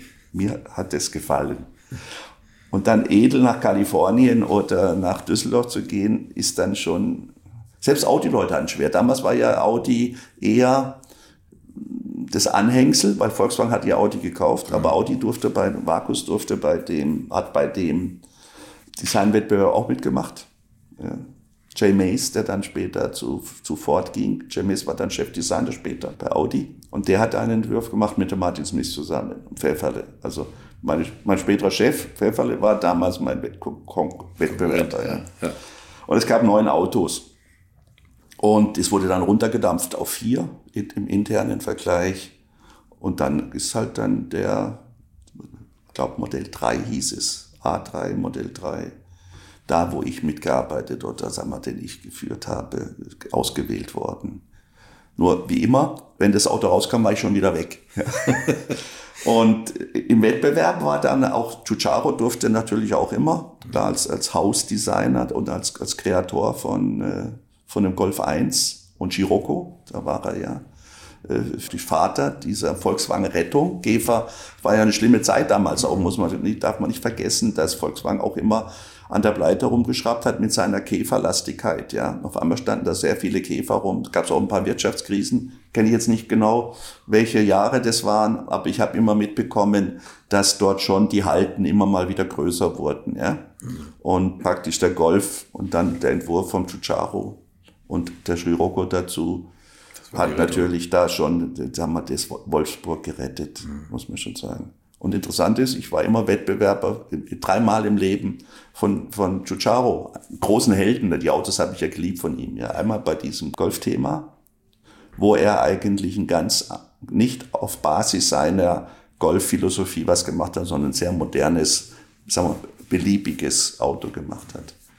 Äh, und, äh, aber es wurde, wie es wurde. Ja. Und natürlich hat eine Heimmacht, Wolfsburger Macht, natürlich größere Chancen, ein Auto durchzudrücken, als eine externe Macht, wie Audi oder Düsseldorf oder Giugiaro. Weil, klar, die, die, das sind alles Machtspiele. Rational passiert im Leben nichts. Ja. Da werden zwar Autokliniken gemacht und Marktumfragen und, und so weiter. Aber letztendlich sind es Entscheidungen, die zwischen mir gefällt's, ich vertraue dem und ich mache es, weil ich die Macht brauche. Ja, da, und in diesem Umfeld werden generell politische und wirtschaftliche Entscheidungen getroffen, aber auch Designentscheidungen. Ja. Selbst gibt Leute, die Frauen heiraten oder Frauen, die Männer heiraten, wegen Geld ja, und nicht, weil man sie liebt. Also die Rationalität hat dann schon... Hat so Grenzen. Ne? Ja, ja, ja, weil man Rationalität auch ausschalten kann und man kann immer das behaupten, was man für rational hält. Ja. Ja, in allen Lebenslagen. Und so kam es zu dieser Entscheidung. Zum Golf 3. Haben Sie da schon bei so einem Entwurf, also in, dieser, in diesem Wettbewerb, reicht man da Interieur und Exterieur beides ein? Nein, nur, Ex nur Exterieur. Exterieur. Ja, da war die Rennen, die Interieur war ganz äh, alleine. Ja. Mhm. Und, und nur damals gab, wurde nur äh, Golf und Vento oder Jet, das hieß ja noch Jetta, Jetta, Golf, Vento, ja, Jetta ja. und dann Vento gemacht, ja. Und äh, ich war ja damals in, einem, in, einer, in einer Sondersituation, als ich von Opel kam, habe ich ein sogenanntes Konzeptstudio übernommen, also bekommen, weil äh, natürlich dort auch hierarchische Strukturen sind. Da gab es einen Interiorchef Winkler, und einen äh, Exteriorchef Karrenbrock. Mhm. Und diese Positionen waren fest. Und dann gab es diese Funktion Lequemont, die für die interne Wolfsburger Designszene nicht zu bewerten war. Wie wichtig, wird er erfolgreich sein? Wird er durchhalten? Lohnt es sich bei ihm zu arbeiten? Und dann gibt es diesen Hildebrand, den man geholt hat von Opel, Vielleicht als Gegenpol zum Le Mans, mhm. weil das ja alles Machtspiele. Menschen sind auch immer Spielbälle von Machtstrukturen. Ja. Das, was können müssen, ist eigentlich auch, das setzen wir voraus, ist aber nicht immer wichtig. Okay. okay. Ja, ja das ist interessant, ja. ja. Und äh, manchmal ist man Spielball der Machtstrukturen. Ja. Und das war ich sicher auch. Das war ich immer. Das ist man immer. Wenn man einen gewissen Level erreicht, ist man das immer. Ja, als Designer ist man natürlich auch so ein bisschen der Popstar. Ne? Also da, da ist ja auch sehr viel subjektive Faktoren, die eine Rolle spielen. Und genau das, was Sie ja, sagen. Ja, Popstar, ich meine, rückwirkend kann man das sagen, aber das war ich nicht. Ich war einfach ein Mitglied einer Abteilung und eines Konzerns, der gewisse Spiele hat und der erfolgreich sein musste. Weil natürlich, und letztendlich ging es darum, welchen Entwurf gibt es da viele Spieler, die Interessen haben, um, um Sachen zu bekommen. Da gab es dann einen einen Herrn Bese, der auch von Ford kam. Dr. Hahn hat sehr viele Ford-Leute damals geholt, hm. weil Ford fahrwerkstechnisch sehr weit war und natürlich glaube auch von der Effizienz und von Kosten und weil er eine Affinität zu diesen Leuten kannte. Ja. Le Camon kam von Ford, Bese kam von Ford. Der hat das Konzept als Projektmanager, technischer Projektmanager geleitet. Denn mein Entwurf war eigentlich 2,5 Zentimeter längerer Radstand. Der Golf sollte zweieinhalb Zentimeter länger werden im Radstand, was ihm sehr, sehr, sehr geholfen hätte. Ja. Aber Argumentation von diesem Herrn war, man kann nicht zwei Revolutionen machen. Da hat er recht. Die russische Revolution war auch nur eine. Ja. Und die französische auch. Es, man kann nicht den Radstand verlängern und ein revolutionäres Design machen. Das wäre zu viel. Ja, ja ob das, natürlich geht's, ja, wenn man will. Aber jeder will halt seinen Senf zu allem dazugeben. Also es gab den Entwurf im längeren Radstand, der sicher besser gewesen wäre, auch fahrwerkstechnisch. Ja, dann gab es noch das Argument Synchro. Die Synchro, muss man die Synchro-Plattform äh, ändern oder sonst was. Ja. Also auf jeden Fall einmal dieser Rundscheinwerfer und dieser längere Radstand hätte der Suppe noch ein besseres Gewürz gegeben. Und, das war ihnen nicht vergönnt. Ja, ich meine, äh, letztendlich ist man Mitarbeiter und nicht Chef äh, von dem Ganzen und man muss diese Lastenhefte einhalten und auch verstehen, ja, denn jeder hat seine Funktion. Man muss, ich muss ja auch keine Motoren entwickeln. Das heißt, äh, man muss sich da schon klar sein, in welchem Bereich man arbeitet. Und wenn Entscheidungen getroffen werden, müssen sie gehalten werden. Das Schlimmste ist, wenn jemand gegen Entscheidungen arbeitet, dann machen sie ein ganzes System kaputt. In einem System müssen muss es die Hierarchie, gibt es Hierarchie und Disziplin. Mhm. Ja? Und das garantiert den Erfolg. Eigentlich. Eigentlich ja. ja und wenn man sieht, dass man was falsch macht, muss man gehen. Ja. Also wenn man dann wirklich der Überzeugung ist, ist äh, dann geht man. In der Zeit habe ich ja noch ein interessantes Projekt gemacht. Den Golf Country. Genau. Das wäre meine nächste Frage gewesen. Das ist nämlich auch so ein Auto, was also wie so ein Leuchtturm irgendwie dabei steht. Ja, aber oder? auch, wie entsteht sowas? Ja, wie entsteht so? auch Zufall. Oder machtpolitische oder strukturelle Umstände, die mit dem Produkt fast nichts zu tun haben, die aber dann so eine Ikone äh. Äh, machen, die ja dann lange verrufen war. Die war ja dann auch belächelt am Anfang. Genau, ja. am Anfang schon. Und, Und heute, heute, ja, ja, heute ja, ne? so, so, passiert Geschichte. Ja. Es war in den Sommerferien, glaube ich, was weiß ich, wann war es 1984, 84, äh, 86 oder so war ich ja bei Volkswagen, 85 bis 90 so rum. Ja. Professor Fiala war unser technischer Entwicklungsleiter. Der war auch schon bei mir zu Gast. Ah ja, ja. ein ganz netter, ja. Ja, absolut. Der hat gesagt, Hildebrand, was, was bringst du mit? Was? Ja. da lief immer mit so einem riesen Schlüsselbund rum. Ja, so, ja. Bengel auch, es gibt so, so Leute, es gibt so Machtsignale, die man an Leuten erkennt, wenn man einen Schlüsselbund außen so dreht. Ja, das muss her über die Schlösser okay. über die Türen, ja. Gut, ja. Komm überall rein. Ja. ja. Das zeigt man damit, ja. ja. Und Fiala ist dann abgelöst worden und das sollte abgelöst worden und ging dann zu Magna als Vorstand. Und das Eintrittsgeschenk war der God Country. Achso, ja, den hat er mitgebracht, stimmt. Den hat er beauftragt. Ja. Den, auch er, Fiala, hat auch den Traveler Jet beauftragt mit, Sviala kam immer mit Kastelpapier, mit, mit Kästchenpapier. Ja. ja. Und hat dann aufgezeichnet, was er will. Vom Prinzip her. Mhm. Also ganz einfache Ingenieursarbeit. Drei Kasten hoch, zwei Kasten links, drei Kasten auf. Und dann so hat er den, äh, den Traveler Jet, da waren selbst die Tassen, hat er, er hat genau beschrieben, was er will von mir oder ja. von diesem Projekt. Ja. Diese Tassen waren drin. Er hat genau gewusst, was so ein, so ein Manager, das war ja so ein Business, Business Jet, Traveler Jet, so war so ein Business, also Vorgänger als aller dieser Bürofahrzeuge, die ja. dann ja dann ja. auch kamen. Das war der erste. Ja. In Amerika gab es sie schon, in Deutschland gab es sie noch nicht. Da hat man noch nicht Geld gehabt, so ein Büro, fahrendes, rollendes Büro zu haben. Ja. Der kam also immer mit Vorgaben. Und dann äh, war dann Sommerferien. Wolfsburg war ja immer geschlossen. Werksferien war ja klassisch, dass die Italiener dann am Werkshorn standen, die Frauen mit ihren Golfs, Polos, Passats. Und wenn die letzte Schicht vor den Sommerferien rum war, sind die Werker aus dem Werk ins Auto nach Italien. Weil wir haben ja sehr viele Italiener. Gibt es auch eine. Italienersiedlung in, in, in Wolfsburg, die heißt so Italienersiedlung. Oder auch natürlich die Deutschen, die in Urlaub sind. Also, und da war, so, da war Schluss, da war Schicht im Schacht im, in Wolfsburg, war leer. Also auch die Designabteilung. Also die Leute haben also den Urlaub hat man immer auf diese Zeit gelegt. Und äh, dann hieß es, wer bleibt in Sommerferien? Wir haben ein Projekt. Mein Vater hat mir gesagt, nie freiwillig melden im Krieg. Da sind die meisten nicht wieder zurückgekommen. Ja? Aber ich habe gestreckt, mache ich. Ich wusste nicht, was es ist. Ja? Mach ich immer. Weil ich immer gern was gemacht habe. Und dann hat Fiala sich hingesetzt und gesagt, eben, er möchte ein Auto, Golf, Allradantrieb, so ein Jägerauto. Golf, ich weiß nicht, ob der Name damals schon äh, gab oder so.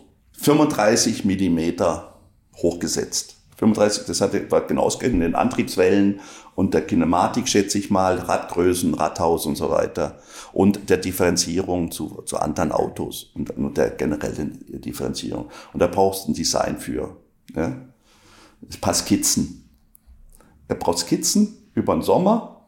Wer macht das? Ja, also wie gesagt, hatte ich, ich hatte mich ja schon gemeldet, dann hatte ich das Briefing. Und dann, bevor er ging, sagte er, ja, Hildebrand, die Skizzen bescheißen immer so, wenn man Skizzen macht. Sie müssen mir auch eine Fotoretusche machen auf eins, dass man das von der Seite genau sieht. Ja? Fotoretusche. Boah.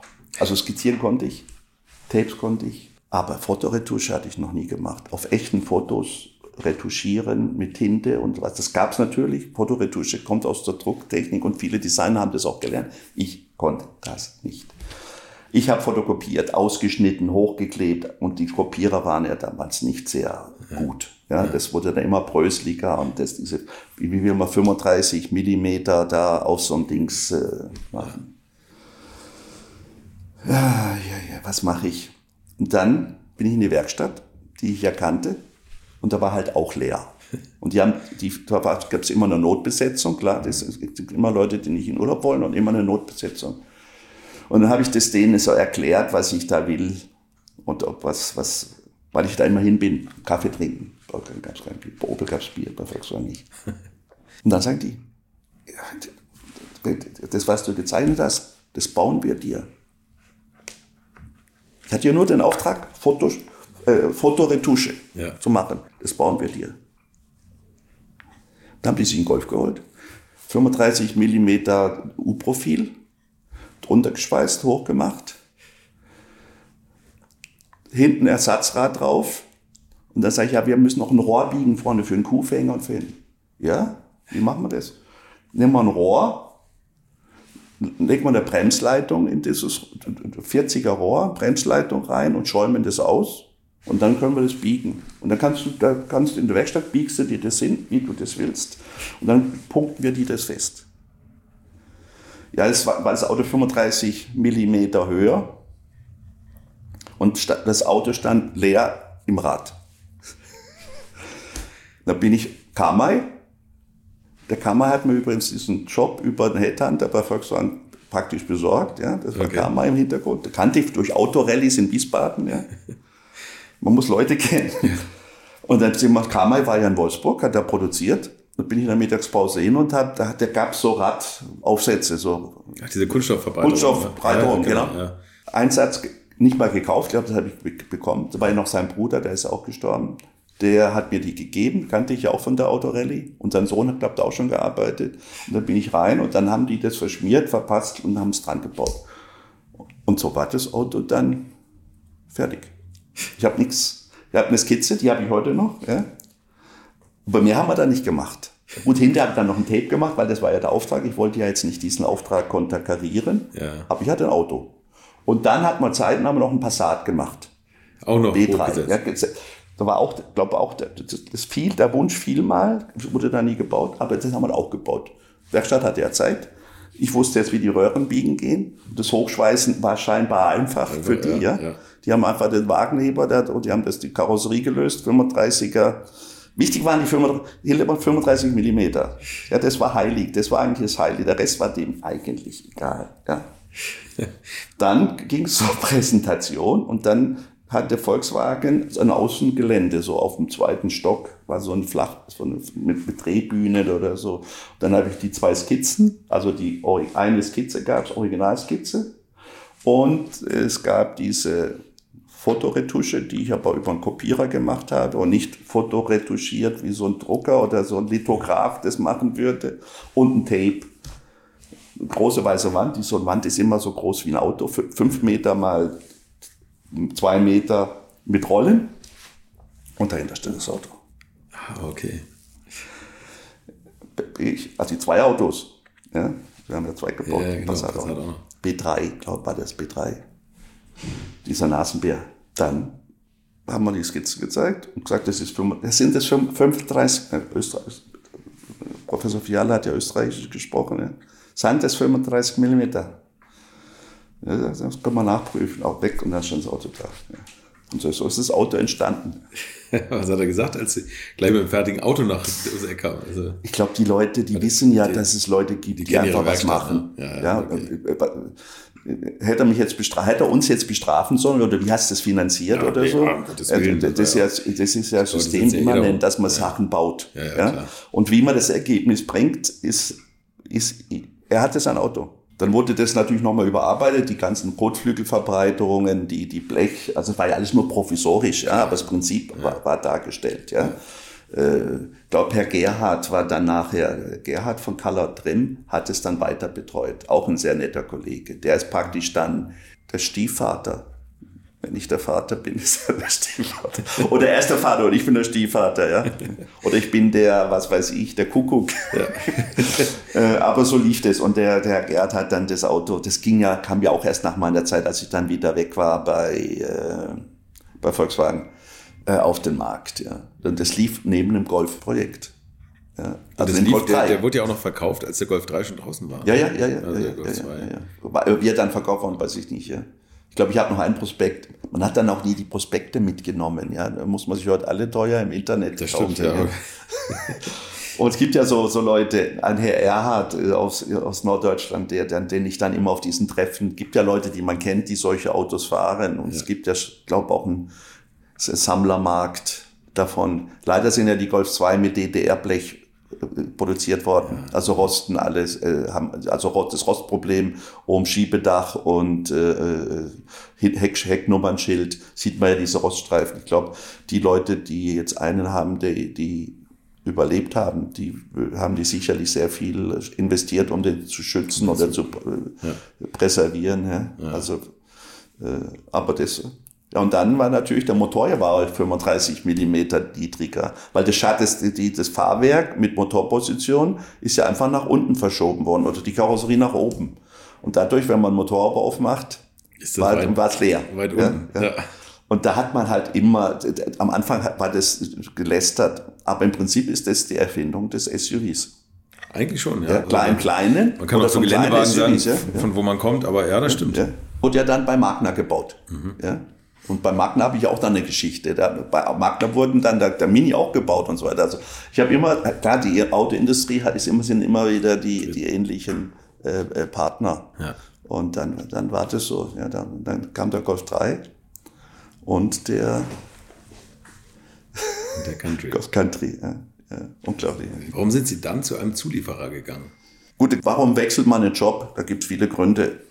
Man muss nicht über alle sprechen. Ja. Aber klar, das eine ist Geld, dann geografische Nähe zu meiner Partnerin, Freundin damals und andere Gründe. Ja, ja nee, die, okay, die also dann auch, nicht sagen, aber klar, das war einfach damals eine Entscheidung. Das, es gab damals auch wieder natürlich diese unselige Headhunter-Geschichte kam damals auf. Mhm. Wurde man angesprochen, wurde man eingeladen, wurde man umworben. Natürlich wollen die auch was verkaufen. Und das habe ich dann gekauft. Ja. Also Sie sind zu 3M gegangen. Genau, ich war dann fünf Jahre in Düsseldorf bei 3M. Habe dann auf der anderen Seite vom Tisch gesessen. Deswegen habe ich das gesagt. Warum ja. sind Sie zu einem Zulieferer gegangen? Ja, ja, das, nicht die internen Gründe. Das weiß man ja erst, wenn man dort sitzt. Das Arbeiten ist natürlich nochmal ganz anders dann. Ja, ja, einmal, oder? ja, ja, klar. Das, ich meine, das war im Prinzip eine reine Marketingaufgabe. Die haben das Autogeschäft aufbauen wollen. Ist ja eine reine Engineered Products Firma. Also es ist ja praktisch eine Rohstoff mit Rohstoffen machen die ja Geld, ja. mit Sandpapier und ja. Folien, sind stark in der Autoindustrie, mit, mit Kleben und damals Streifen und so weiter. Und die wollten dieses Geschäft ausweiten mit auch dreidimensionalen Produkten und dachten, dass ein Designer marketingmäßig, aber auch von seinen Ideen und von seinem Können dort die Produktpalette ausweitet. Aber eine Produktpalette in einer Firma lässt sich nur so weit ausweiten, wie die Firma Kompetenz und sagen wir mal äh, Ressourcen hat, Firmen, also äh, Fabriken oder Herstellverfahren. Und die sind halt bei einem zweidimensional operierenden Unternehmen wie 3M es ist. Die haben ja, die machen Sandpapier, Folien, alles, alles was Beschichtung ist. Also sehr interessant. Ich habe da sehr viel gelernt über Herstellverfahren, wie man aus äh, Sand Geld machen kann, ja, ohne das andere Wort dazu benutzen. Äh, Marketing, wie man, aus, wie man Sand verkaufen kann, ja. wie man Sand auf, auf, auf, auf Plastik schichtet und dann Geld damit verdient. Das ist eine ganz andere Welt. Ja. Ich komme ja aus der dreidimensionalen Welt, aus äh, Autoproduktdesigner, zu einer äh, Beschichtung. Das war die, eine Beschichtungswelt. 3M beschichtet ja praktisch. Folien, Leuchtfolien haben wir dann entwickelt, Nummernschilder, alles was dann, aber da war dann die Grenze zur Dreidimensionalität. Also die 3M hatte damals die Idee zu expandieren. In, die hatten ja schon Autoprodukte, diese ganzen Folien, Aufkleber, Trimliner oder wie das heißt, ja.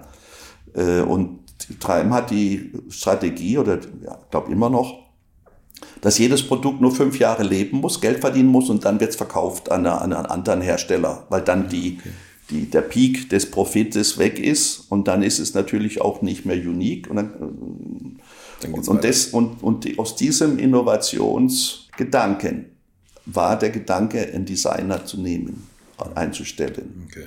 um Produkte zu generieren, die es noch nicht gibt, weil man weiß, die Produkte, die man hat, haben eine beschränkte Gewinnzeit, mhm. Prof Profitabilitätszeit, ja. Das war dann praktisch äh, meine Aufgabe. Schwierig natürlich, weil eine ganz andere Kultur. Auf der einen Seite natürlich die ganze Autoindustrie, aber natürlich auch Engineered Products. Wir haben überlegt, mit welchen Strukturen also wo, wie kann man A-Säulen verstärken? Da kam ja das ganze Sicherheitsthema auf mit breiten A-Säulen. Was kann man da reintun, damit sie nicht brechen? Schweißt man da ein Blech rein oder macht man da irgendeinen Schaum rein, den 3NM entwickelt hat? Das waren so meine Aufgaben praktisch. Ah, okay. Mit den Ingenieuren, die, die saßen in Neuss, war da ein Entwicklungszentrum, aber hauptsächlich in St. Paul, Minnesota. Ja, und zwischen diesen zwei. Oder Sumitomo Japan waren wir auch. Also im Prinzip ist ein Weltunternehmen, das eigentlich alles herstellen kann, also Chemieunternehmen. Ja, aber nicht dreidimensional in Stoßfänger oder sonst was will. Mhm. Weil dort gab es ja die Spieler schon. Und je einfacher ein Produkt ist vom, zum Herstellen und von der Intelligenz, und je weniger es andere haben, je mehr kannst du damit verdienen. Ja, klar. Ja, das, das ist die Idee ja. gewesen. Ja? Und da habe ich mitgespielt. Ja? Saß aber natürlich auf der anderen Seite. Also meine Kollegen von der Autoindustrie waren dann meine Kunden. Ich wollte gerade sagen, waren dann die, die, die Sie gedrückt haben im Preis. Wobei ich, ich war ja nicht mal, ich war ja kein Verkäufer, ja, ich war ja nur, ja, ich war ja Verbindungsoffizier quasi zwischen der produzierenden Autoindustrie und der produzierenden äh, Zulieferindustrie. Mhm. War später ja auch nochmal kurz bei Johnson Controls in Burscheid für eine kurze Zeit, wo das ähnlich war, ja, bevor ich zur Mini ging. Gab so eine Übergangszeit. Und wie gesagt, da waren dann meine Gesprächspartner, waren dann ja, Kollegen von Mercedes oder natürlich auch Zulieferindustrie, klar. Äh, dann die Grafik. In Paris hat man eine äh, große Grafikabteilung, die die ganzen Grafiken umsetzt. Autos waren ja damals alle beklebt. Ja, da hat man natürlich auch die, versucht, die, diese Folien intelligent zu machen mit Leuchtfolien. Gibt, gab auch Folien, die leuchten. Auch für außen. Jetzt gibt's ja immer mehr Leuchten, die man nicht sieht, weil sie irgendwo lackiert sind. Das war auch damals schon die Idee. Kann man ein Auto machen, das komplett farbig ist, aber man die Leuchte nicht sieht, wobei man eine Leuchte sehen sollte, aber und, und das leuchtet dann durch oder das leuchtet selbst oder Nummernschilder, also alles, also funktionale, also Es gab einmal die grafischen Produkte wie Streifen, Aufkleber, Namensschilder. Dann gab es die Produkte, wie mit denen ich nicht so viel zu tun hatte, Abkleben in der Lackierkabine oder bei, da machen die am meisten Geld oder haben am meisten Geld mit verdient mit diesen äh, ganzen Lackierhilfsmittel, Schleifmittel, Sandpapier, okay, okay. alles was Schleifen ja, und es ist Produktion und es wird ja in Unmassen, in Unmengen gebraucht, in Unmengen. Ja. Und man wollte einfach das Geschäftsfeld erweitern. Das war intellektuell hoch anspruchsvoll, aber dreidimensional natürlich gering, geringwertig, hm. wertiger für mich. Aber äh, sagen wir mal, unheimlich nette Kollegen, natürlich weltweites Unternehmen. Ja, in Japan, Paris war ich öfters, Aber London. Also, es ging einfach weit weg von dem, was Sie eigentlich ganz, gemacht haben. Ganz, komplett weit weg. Ja. Aber trotzdem waren Sie fünf Jahre da, oder? Ja, fünf Jahre, ja. ja. Aber in der Zeit habe ich ja noch ein Porsche gemacht. Genau, nebenbei, ja. Das ist Klingels Telefon bei mir da in Bad Reim im Büro. Bernd Ostmann.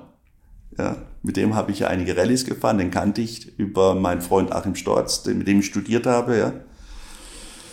Gerd, kannst du mir helfen? Ein Freund von mir will einen 92, hat, hat Rennstallbesitzer, ich kannte den nicht, ja. Jochen Dauer. Der hatte wohl einige 962 Porsches im Rennstall äh, gefahren oder eingesetzt, hat einen eigenen Rennstall gehabt weiß auch nicht, mit in Amerika oder in, ich weiß nicht genau die Geschichte, wo er diese Autos eingesetzt hat. Die hatte er. Er, er hatte bei Porsche fünf, sechs, weiß ich nicht, 962 Rennfahrzeuge gekauft. Und diese Homologation ist ausgelaufen oder die Fahrzeuge konnten nicht mehr eingesetzt werden, weil die Rennklassen sich geändert haben. Genau. Ja. ja. Und da sagte Ostmann, kannst du da ein Design machen? die Auto, der, der, der, der Jochen hat die Idee, die Autos, die er hat, müssen auf die Straße, er muss sie verkaufen. Er kann sie nicht mehr einsetzen, er muss das Porsche das Geld bezahlen. Und seine Idee ist, er baut die Straßen auf Straßenzulassung um und verkauft die dann an Scheichs. Da hat er wohl Kontakte gehabt durch seinen Rennstall. Ja. ja.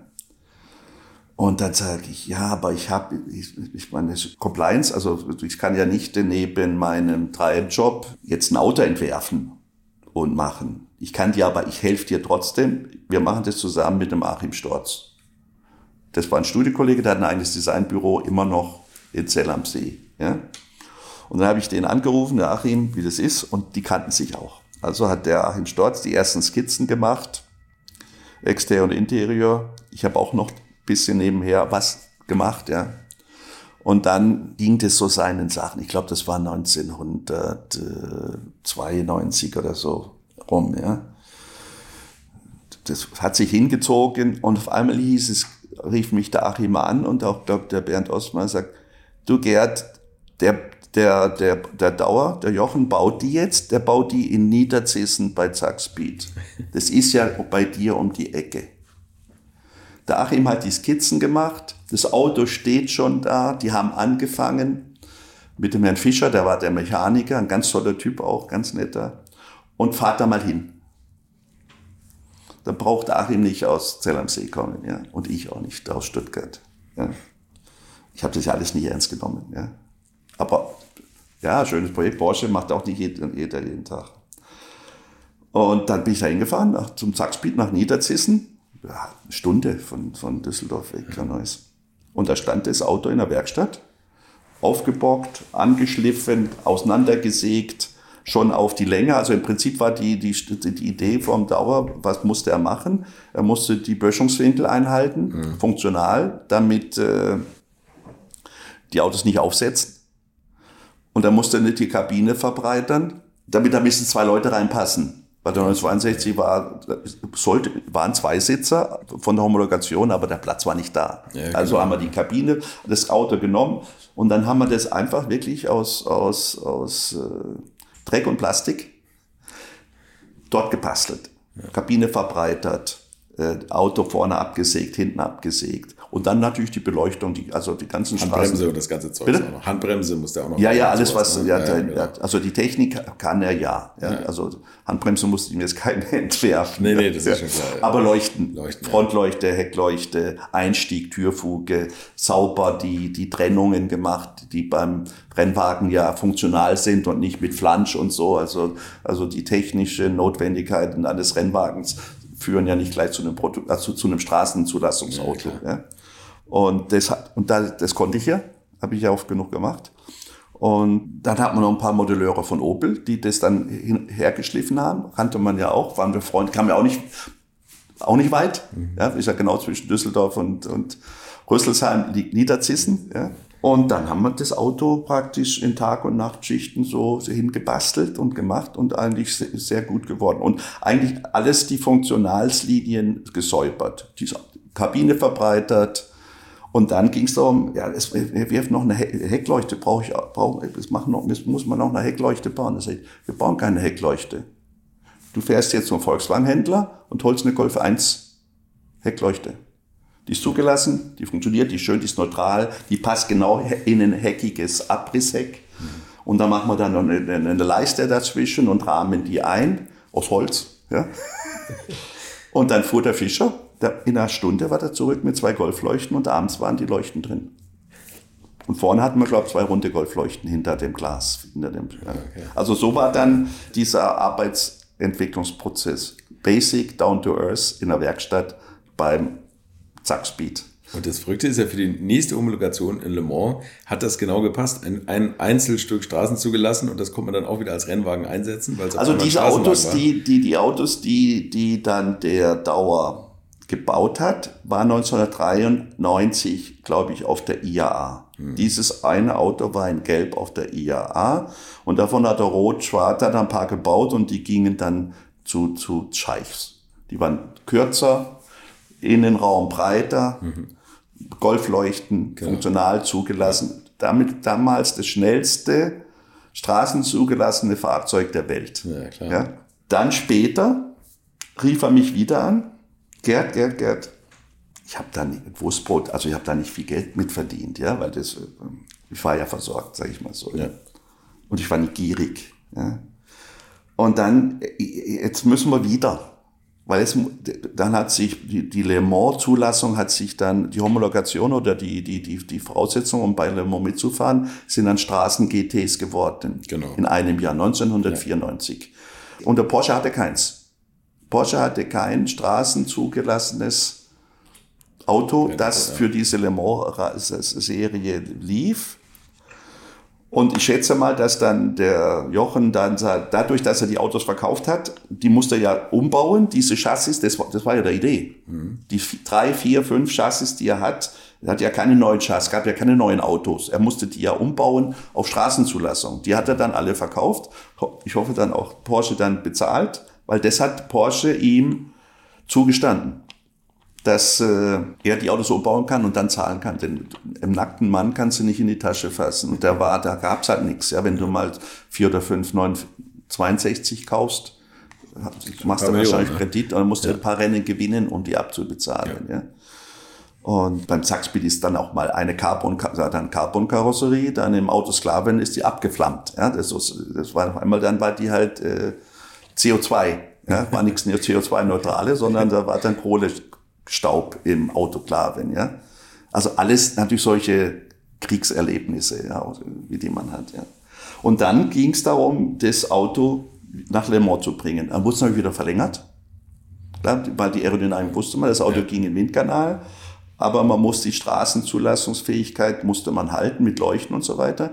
Aber die Länge und so spielt ja keine Rolle. Straßenzulassung hat ja mit Überhängen nichts zu tun. Das ist nur Funktionalität, dass der Kunde nicht am Straßenrand hängen bleibt oder bei einer Böschung. Ja. Und dann hat der Singer, da war der auch der, der Achim, der, also der Achim Storz, war dann auch mit dem Windkanal, an- mit dem 962. In Stuttgart waren sie dann im, ähm, beim Potthof. Das war ja der, der Universitätswindkanal, wo ich mit dem Opel E auch immer war. Ja, da waren wir im Windkanal beim, beim Professor Potthof. Der Sohn war auch Designer, ist er. Also auch eine kleine Welt, ja. Und äh, dann haben sie das Auto gebaut und dann rief wohl der Singer, Singer den, den, den Jochen Dauer an. Herr Dauer, Herr Dauer, welche Seriennummer hat die Heckleuchte? Bei uns im Porsche-Katalog. Weil die mussten ja das Auto wieder so bauen, wie es zugelassen war. Ja. Damit sie homologiert werden könnten als Straßenfahrzeug für Le Mans. der dachte, das wäre eine Porsche-Leuchte. Sagt, ihr müsst im geht zum Volkswagen-Händler und kauft ihr da Heckleuchten. Und dann, gell? also keiner wusste, wer, was für Heckleuchten da hinten dran sind, ja, an dem, an dem Dingsbumskirchen. Ja, haben wir gerade drüber gelacht. Wie gesagt, ich habe zufällig vor zwei Wochen mit, mit ähm, Jochen Dauer telefoniert, ja. Und dann gab es hinterher, äh, kam ja nach das Rennen. Und dann sind wir dann 94, war ja Le Mans. Und das Auto, das Auto war, zwei Autos waren fertig. Und wir sind dann mit einer Cessna von Zell am See, ich war da bei meinem Freund Achim Storz, mit einer Cessna sind wir von Zell am See über Stuttgart nach Le Mans geflogen zum Training. Ich glaube Nummer 34 und 37 waren die Autos. Die waren damals noch in Carbon, also so grün, schwarz und waren nur die Nummer drauf. Ja? Und äh, da sind wir zum Training gefahren und hat dann das Stuck vor das eine Auto. Das war das Shell-Auto, war das Stuck glaube 34. Und das andere war ein FAT, FAT-Auto, ja. ja, das dann gewonnen hat. Ja. Aber die waren damals noch nicht kamoufliert, aber noch keine Folie drauf. Ja. Da sind wir wieder zurückgeflogen. Wir brauchen die Grafik. Und die FAT-Grafik, also die Sponsoren, das haben die selbst gemacht. Und die Shell-Grafik sollte jemand in, der Grafiker saß, glaube ich, in der Folienhersteller oder Grafiker war in Niederolm. Und mach mal schnell eine Shell-Grafik. Und dann habe ich auch noch die Shell-Grafik, dieses große Shell-Zeichen. Ja. ja. Weil ich wollte es eigentlich noch breiter und verzerrter machen. Aber damit hat das Auto großen grafischen Impact gehabt. Leider hat Stuck das Jahr wohl in Führung liegend in Sand gesetzt und ist damit, ich glaube, nur Zweiter geworden oder Dritter. Das kann sein. Ja, das ja. So und das Vaterauto hat, hat, hat gewonnen. Ja. Das weniger schöne Auto hat gewonnen. Aber interessant ist, dass der, der, glaube der Ferdinand Porsche, der Sohn von Wolfgang Porsche, der hat eine, Auto, eine, Wirtschaft, ein Restaurant am Großglockner gekauft. Ja. Und das läuft unter dem FAT-Banner. Er hat sich die Markenrechte gekauft. Genau. Weil die Firma, die gab es nicht mehr und ja, die Marke genau. war frei. Und, also das, und der Sieger war das, und daran, ja. Und das, ja, keiner war, ja, stand das Auto da oben, da haben sie auch jetzt einen Showcut raus, so ein Show, so, so eine Schneekatze gemacht, weil der Großglockner mit, mit lebt ja von den 99 Fräsen, drauf, ne? ja. Diese Schneefräsen, die am Großglockner laufen, ja. haben Sauermotoren übrigens, ja. Die blauen Schneefräsen, die haben ja diese zwei Ketten. Ja. Und dieser Fat-Ketten Porsche, der dann zu dieser Eröffnung, wie heißt das Lokal? Wie heißen die äh, Murmeltiere, die es da oben gibt? Mankai. Mankai. Ja. Und das Lokal heißt Mankai. Mankai. Ja, ja genau. das Lokal ist Mankai. Und da stand dieser, ist jetzt eröffnet, weiß nicht, ob das ist eine wechselnde Ausstellung, aber das läuft unter dem Mankai Fat, Fat ja. Porsche Thema. Und er läuft auch immer auf allen Events mit diesen Jacken rum, mit diesen Fahrtjacken. Ja? Ja, ja. ja, in ja, ja. Konkurs und Eleganz habe ich ihn gesehen. Ja. Soll sie mal bei mir, soll mir auch mal so eine Jacke besorgen. Ja, das ja, immerhin haben wir ihm ein tolles Auto. Hab den Sieg geschenkt, ja. ich, ich gebe den Kontakt. Also bin ich hat Porsche noch keinen Le Mans-Sieg gewonnen. Das stimmt, das stimmt. Also das war tatsächlich. Der Jochen, der Jochen Dauer hat sein Fett abgegeben. Achim Storz und ich haben unser, unseren Einsatz gegeben, praktisch für nichts quasi. Ja. Aber Ehre ist alles. Ja. Und beim Rennen waren wir dann in Zell am See, weil ich war auch beim Achim, klar, haben wir nicht mal Rennen geguckt. Um 4 Uhr war dann rum, Porsche gewinnt. Und wir waren am Strand, am See. So war unser, unser Le Mans-Sieg 1994. Und es gibt ein Poster dazu, das habe ich auch noch. Das gibt ja, die letzten, glaube ich, was die Porsche heute noch Poster von ihren, Rennsiegen macht. Es war auch grafisch nicht mehr das, was strenger Büro Strenger damals Strenger war eine andere ja, Welt. Ne? Ja, ja, das war unglaublich. Eine ganz, besondere, eine ganz besondere Grafiksprache, die man auch immer wieder erkannt hat. Ne? Und auch diese Slogans noch dazu. Ja, ja. und der hat ja dann, die, die, die, haben ja gewonnen und abends haben die angefangen zu entwerfen und morgens haben die gedruckt. Das heißt, genau. es gibt, und dann wurde es an die Porsche-Händler geschickt. Das, das, war ja die damals Idee. noch richtig Handarbeit. Ja, ja, dieses, ja, ja Strenger. Also der hat mich sehr stark äh, beeinflusst. Wir haben sogar äh, dann später bei Koros haben wir strenger, also haben wir diese Plakate nachgebaut mit unseren Autos, ja. Mit, da hat er immer mit Flaggen gearbeitet, ja, mit Ja, den genau, Farben genau. des Sieges, blau-weiß, ja, äh, genau. blau, Die Brasilien, Argentinien, drauf ja, die, die drei. Namen. Ja. Selbst die Konkurrenz, wenn Ferrari Dritter, Vierter wurde, waren die auch mit mit drauf. drauf, Also genau, ja. keine Scham, äh, äh, also sportliche Ehre. Äh, Sportliche Ehrenmänner waren das damals. Ja. Der, es gibt ja zwei Bücher über diese äh, Plakate, also ein, ein altes und eine Neuauflage mit Erweiterung. Okay. Also wir haben dann diese, diese Porsche-Plakate und die strenger Grafik hat mich immer fasziniert. Ja. Äh, Auch die Art und Weise, wie schnell das war. Und vor allem als Kind bin ich da zum Porsche-Händler gerannt und habe mir die, die Plakate bevor es jemand anderes geholt hat, ja. ja. Wenn wir zu zweit mit meinem Schulfreund Martin Klaus dahin sind, der nachher bei Mercedes gearbeitet hat, dann äh, musste man die Poster teilen. Also ich habe immer nur die Hälfte von. Aber die haben die, die, die Händler haben die einem gegeben. Bücher Tröndler, ich habe die heute noch. Ja. Ja, bei mir zu Hause im Flur hängen vier. Das Einzigste, was ich hängen habe, äh, an an der Wand sind diese Porsche-Plakate aus meiner Kindheitszeit und das Erinnerung. Ja. Und nächste Woche geht's hier weiter mit Gerd Volker Hildebrand und dann reden wir über Seat, Mini und den Sprung nach China. In dieser Folge haben wir ja übrigens über Professor Ernst Fiala geredet, der damals Entwicklungschef bei Volkswagen war.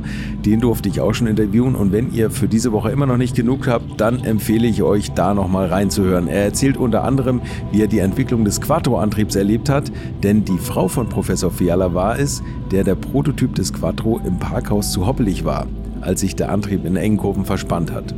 Ich hoffe, ihr könnt euch ein bisschen entspannen. Wir hören uns auf jeden Fall in der nächsten Woche wieder. Bis dahin gute Zeit und bleibt gesund. Infos, Bilder und alles Wissenswerte unter der Internetadresse www.alte-schule-podcast.de.